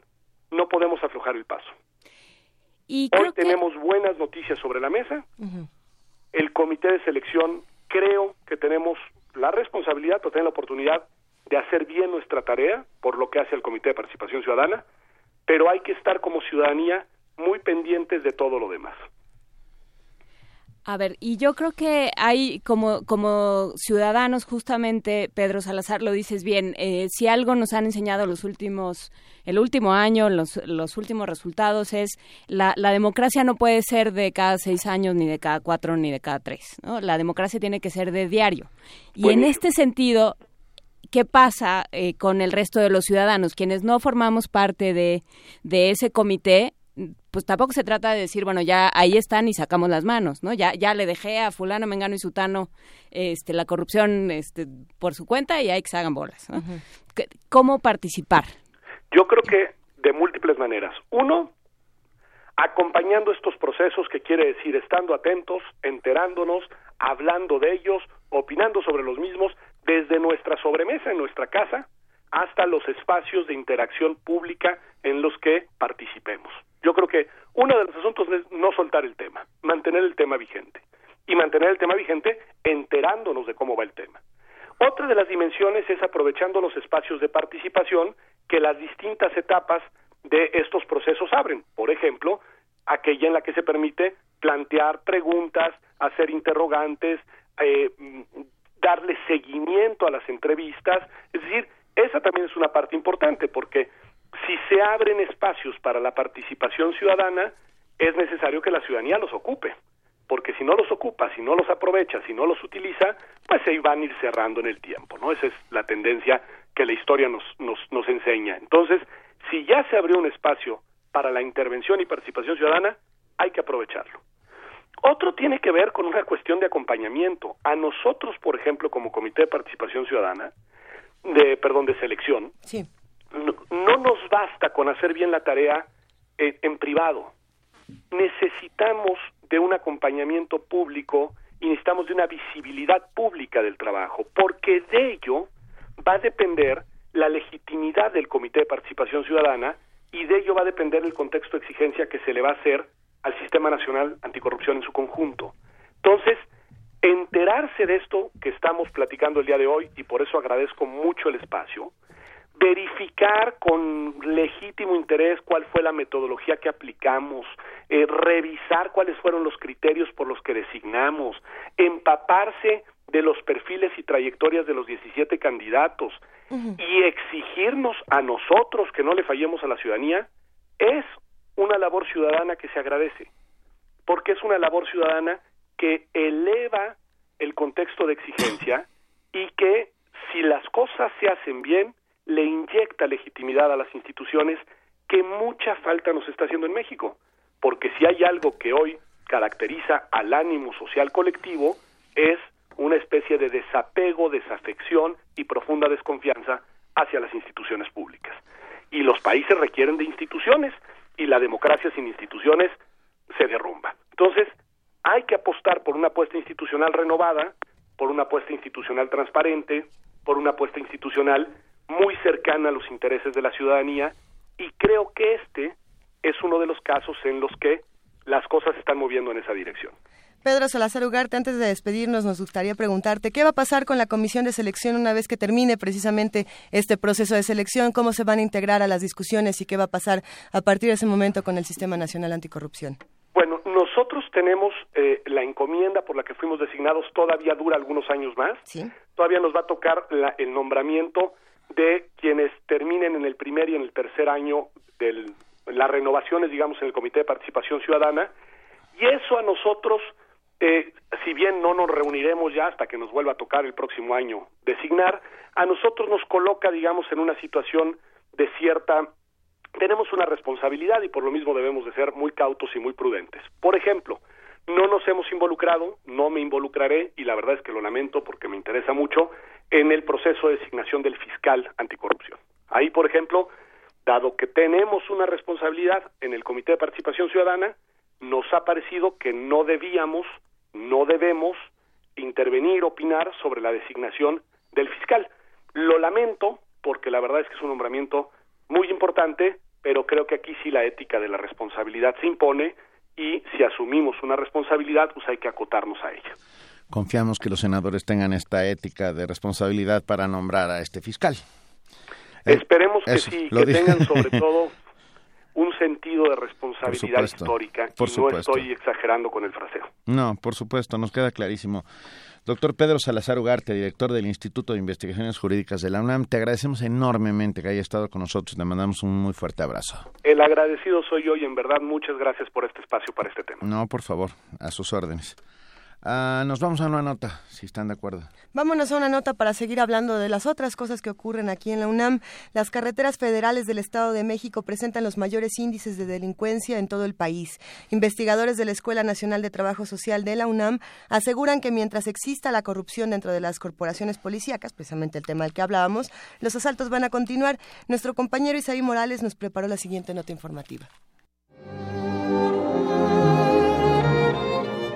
La creciente inseguridad que se vive en el Estado de México se refleja en sus carreteras, caminos y autopistas, que presentan los mayores índices de asalto en todo el país. Datos de la Secretaría de Gobernación y de la Comisión Nacional de Seguridad revelan que en los tramos de autopistas federales que pasan por la entidad se registraron 186 robos a autobuses de pasajeros de enero de 2013 a julio de 2016. En entrevista con Radio UNAM, Pedro Isnardo de la Cruz, académico de la Escuela Nacional de Trabajo Social de la UNAM, explicó la incidencia del robo en esa región. Hay N factores, pero el más importante a mi juicio es que el sistema de cobertura, de reacción, de, de identificación y detención de los perpetradores de estos delitos que aparentemente son menores, no ha tenido por parte del gobierno mexiquense una estrategia innovadora capaz de no solamente disuadir, sino de, generar un control y una reducción sustancial de este universo de delitos importantes. Los registros señalan que los tramos federales más peligrosos están en las autopistas México-Tizayuca con 57 reportes de robo, México-Palmillas con 21, México-Pachuca con 19 y México-Oaxaca con 12. Luego de que una persona asesinara a cuatro asaltantes en la carretera México-Toluca, las autoridades mexiquenses reforzaron la vigilancia en tramos carreteros de la entidad a fin de disminuir los índices. Sin embargo, el especialista precisó que continuarán los robos al transporte de pasajeros mientras exista la corrupción al interior de las dependencias policíacas del Estado.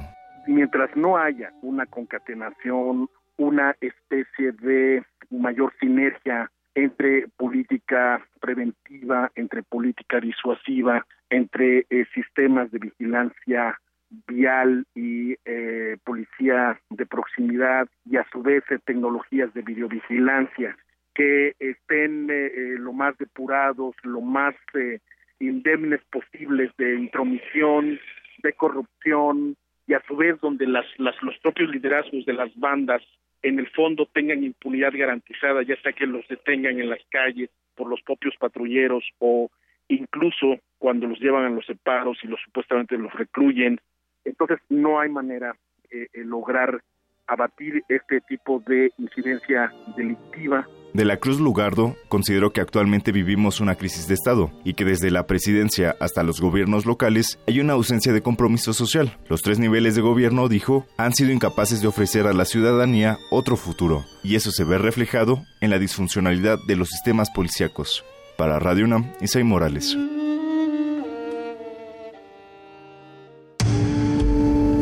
Primer movimiento.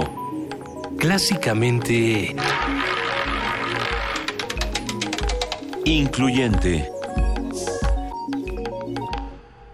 9 de la mañana, 44 minutos de este martes 17 de enero. Eh, nos escribe el hombre verde y, y dice, saludos a Lulú Girard, mi mamá.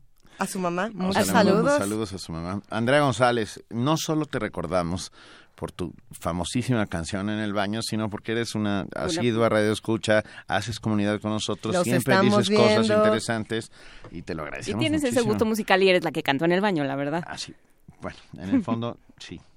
Gracias a todos los que han escrito el día de hoy, de verdad hemos tenido un montón, un montón de mensajes. El Zarco, Alfonso de Alba Arcos, Miri Isaac, Lourdes FC, Carla Carla. Tuil. Hola Carla Tuil, un abrazote, Pilar Camacho, Andrea González, Carlote, Bebe Ricardo Tlacatl. Luna, Rafa Olmedo, un abrazo Rafa, R. Guillermo, K- Nele77, Juan Ramírez Marín, Dian, eh, Serch, Son un montón. Huehue, y siguen. Tlacatl, eh, ¿quién más? Bueno, un montón, de verdad. A- Arturo Sánchez Pérez. Oye, cambios ayer en cultura Sí, por todos lados. A ver Sí. qué cambios, cuéntenme un poquito estos cambios para saber más o menos Lidia de qué, Cam- qué. Camacho Los tenemos, Alina. los tenemos, los tenemos aquí. aquí. Lidia Camacho Alimba. Lidia Camacho se va a Limba, Ernesto Velázquez pasa del Canal 22 a la Fonoteca Nacional. Eh, estaremos muy en Habrá que ver qué pasa con el Canal 22, hay que echarle ojo. Ay, sí, Es un medio nuestro. es un sí, es un medio público en el que nombran a un hombre llamado Pedro Cota que eh, estuvo haciendo lo de la marca México y actual y hoy es director de Canal 22. Ujú. Pero a ver, ¿se los digo completos? Sí, por favor. Va, son 13 nombramientos. Vamos a hablar de ellos. Eh, Saúl Juárez Vega eh, entra como subsecretario de Desarrollo Cultural. Jorge Gutiérrez Velázquez, subsecretario de Diversidad Cultural y Fomento a la Lectura. Juan Gregorio Regino, viejo conocido nuestro y querido amigo, director general del Instituto Nacional de Lenguas Indígenas, el INALI. eh, Francisco Raúl Cornejo, oficial mayor de la nueva Secretaría de Cultura, Lidia Camacho, directora del Instituto Nacional de Bellas Artes, Diego Prieto Hernández como director general del Instituto Nacional de Antropología e Historia. Es una buena noticia, Diego estaba como encargado del despacho, ya es el director general, le mandamos un abrazo, es antropólogo, eh, un, un hombre muy, muy serio. y, va, y un gran investigador. Luis Norberto Cacho Pérez, jefe de la Unidad de Asuntos Jurídicos. Pedro Cota Tirado, director general de Televisión Metropolitana Canal 22. Canal 22. Jimena Lara, un abrazo a Jimena, directora de Asuntos Internacionales de esta nueva Secretaría de Cultura. Ernesto Velázquez Briceño, el cual también es un viejo conocido y amigo de Primer Movimiento, director general de la Fonoteca Nacional. Marcela Díez Martínez Franco, directora general del Festival Internacional Cervantino, que viene a sustituir a Jorge Volpi, Volpi. que ustedes saben que es nuestro coordinador de difusión cultural. Y el último, el último es Sara Gabriela Vaz Sánchez como directora del Museo Nacional de Arte. Mucho Será interesante seguir el trabajo que comiencen a desempeñar. Vamos a poner muchísima atención y, por supuesto, eh, esperemos con calma. Vamos a ver qué pasa. Antes de, antes de decir lo que sea, vamos a ver cuáles son las propuestas. ¿Qué les parece? Sí. Eh, me- todos me vieron así. Ándale, pues. Ándale, sí. Nada más por eso, yo, yo me pongo contenta con Frida Saldívar porque eligió a mi queridísimo Seu George para poner un poco de música. Esta mañana vamos a escuchar esta melodía llamada Seolar.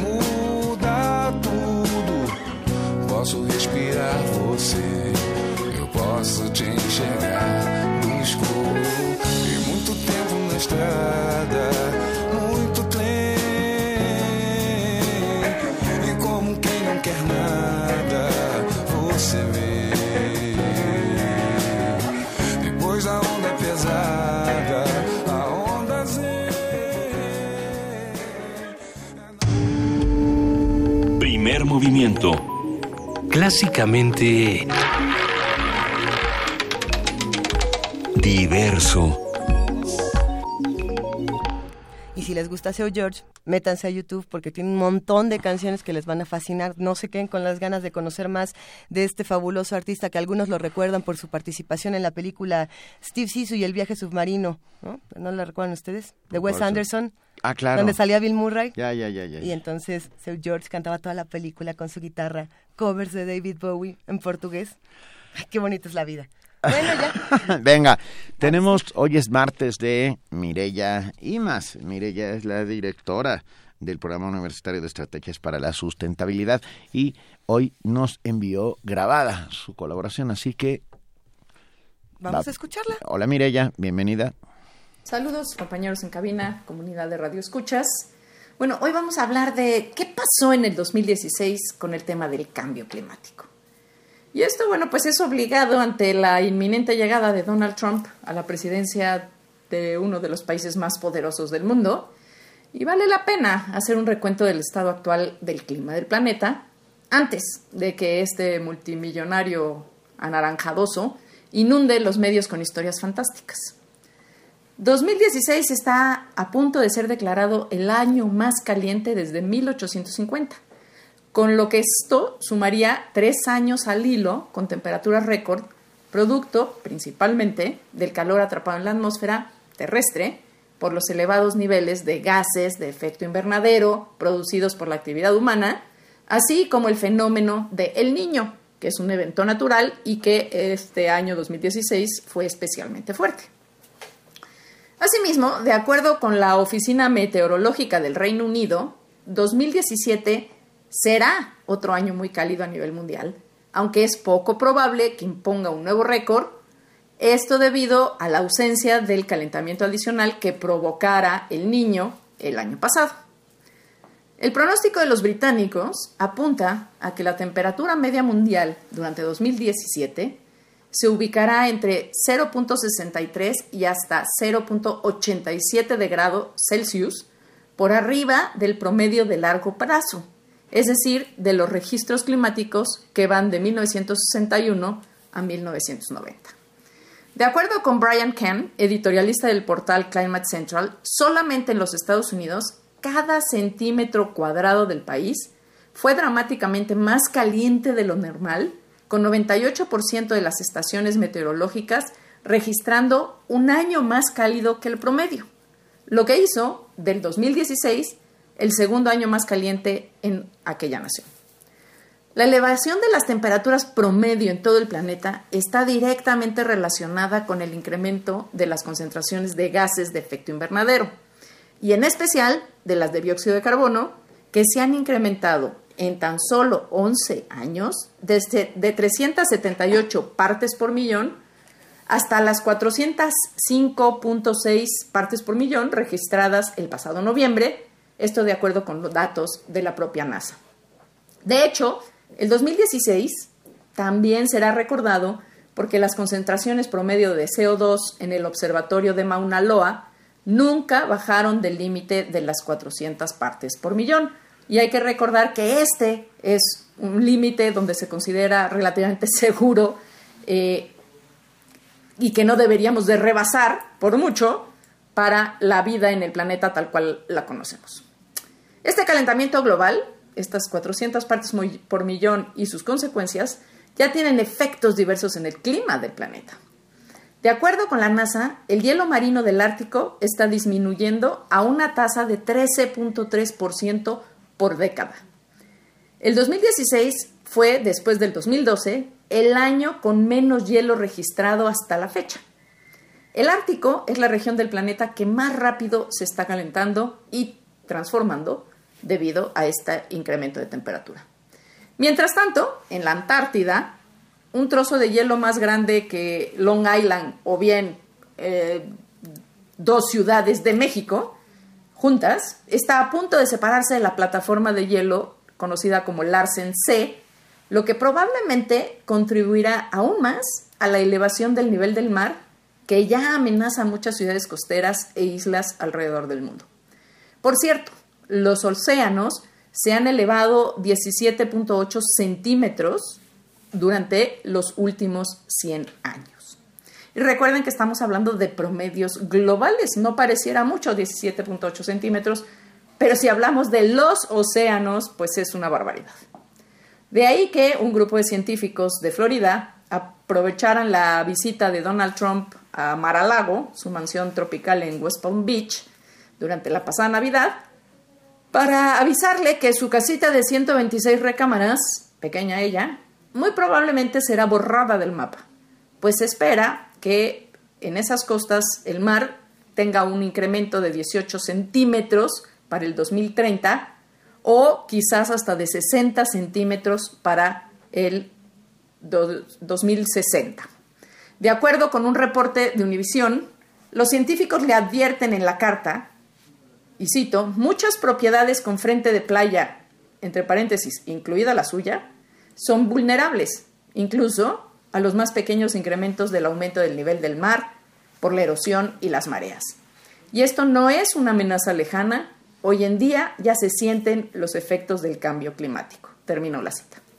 Aún el mismo futuro secretario de Estado propuesto por, por Trump y quien proviene de una empresa que hace décadas tuvo en su poder pruebas del calentamiento, del calentamiento global y las ocultó, tuvo que admitir en su reciente comparecencia ante el Senado de los Estados Unidos, y cito, que el riesgo del cambio climático sí existe, pero el efecto de ese fenómeno es difícil de precedir. Y añadió, es importante que Estados Unidos mantenga su asiento en la mesa de las negociaciones sobre cambio climático. Ciertamente el, panorama que se nos avecina no se ve fácil, digamos que se antoja harto difícil. Y ante él, pues no queda más que seguir haciendo ciencia y más ciencia, produciendo más datos, midiendo, documentando con precisión los efectos del cambio climático y por supuesto dando a conocer estos resultados al mayor número de gente posible. Hoy, más que nunca, las y los científicos tenemos una enorme responsabilidad también como divulgadores, como voceros ante una comunidad que necesita argumentos sólidos para actuar. Y esa es nuestra contribución del día de hoy. Primer movimiento. Clásicamente... Universitario. Ya casi nos vamos. Primer movimiento esta mañana está por llegar a su fin, no sin antes agradecer a todos los que hicieron comunidad con nosotros el día de hoy, que fueron muchísimos. Y, hay que decirlo para cerrar, para todos los que nos escucharon, eh, y vamos a dedicarle a Eugene Hernán esta versión. Eh, es Space Oddity de David Bowie, por supuesto, en la voz del comandante Chris Hadfield, que estaba en la estación espacial. ¿Ustedes recuerdan este video que se volvió viral, bellísimo, de este hombre cantando desde el espacio? Sí, ¿Sí lo recuerdan? Sí, lo recuerdo. Pues con eso nos vamos esta mañana y ha sido un verdadero placer, como siempre, aprender de ustedes, querida Juana Inés de ESA y queridísimo Benito Tayo. Nos escuchamos mañana, muchas gracias. Juana Inés de ESA, Luisa Iglesias, yo estaré solamente una vez por semana, pero será un inmenso placer volver a estar haciendo comunidad con todos ustedes. Les mando un gran abrazo y gracias por aceptarme. Ay, mucho gusto. Ay, ¿quién lo quiere? Muchas gracias a todos. Esto fue Primer Movimiento. El mundo desde la universidad y Space Oddity. Detach from station and may God's love be with you.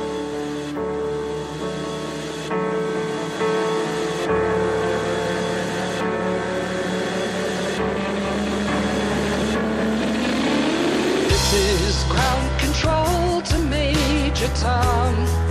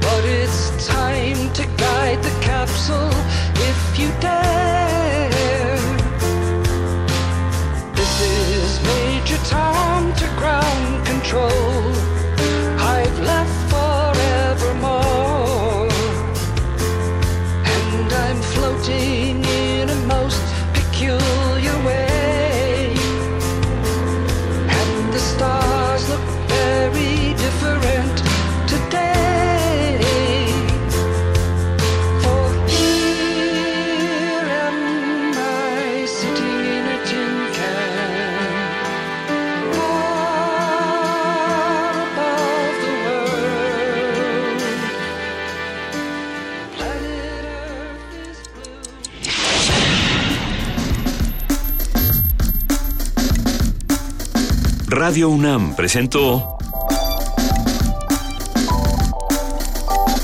Primer movimiento. El mundo desde la universidad.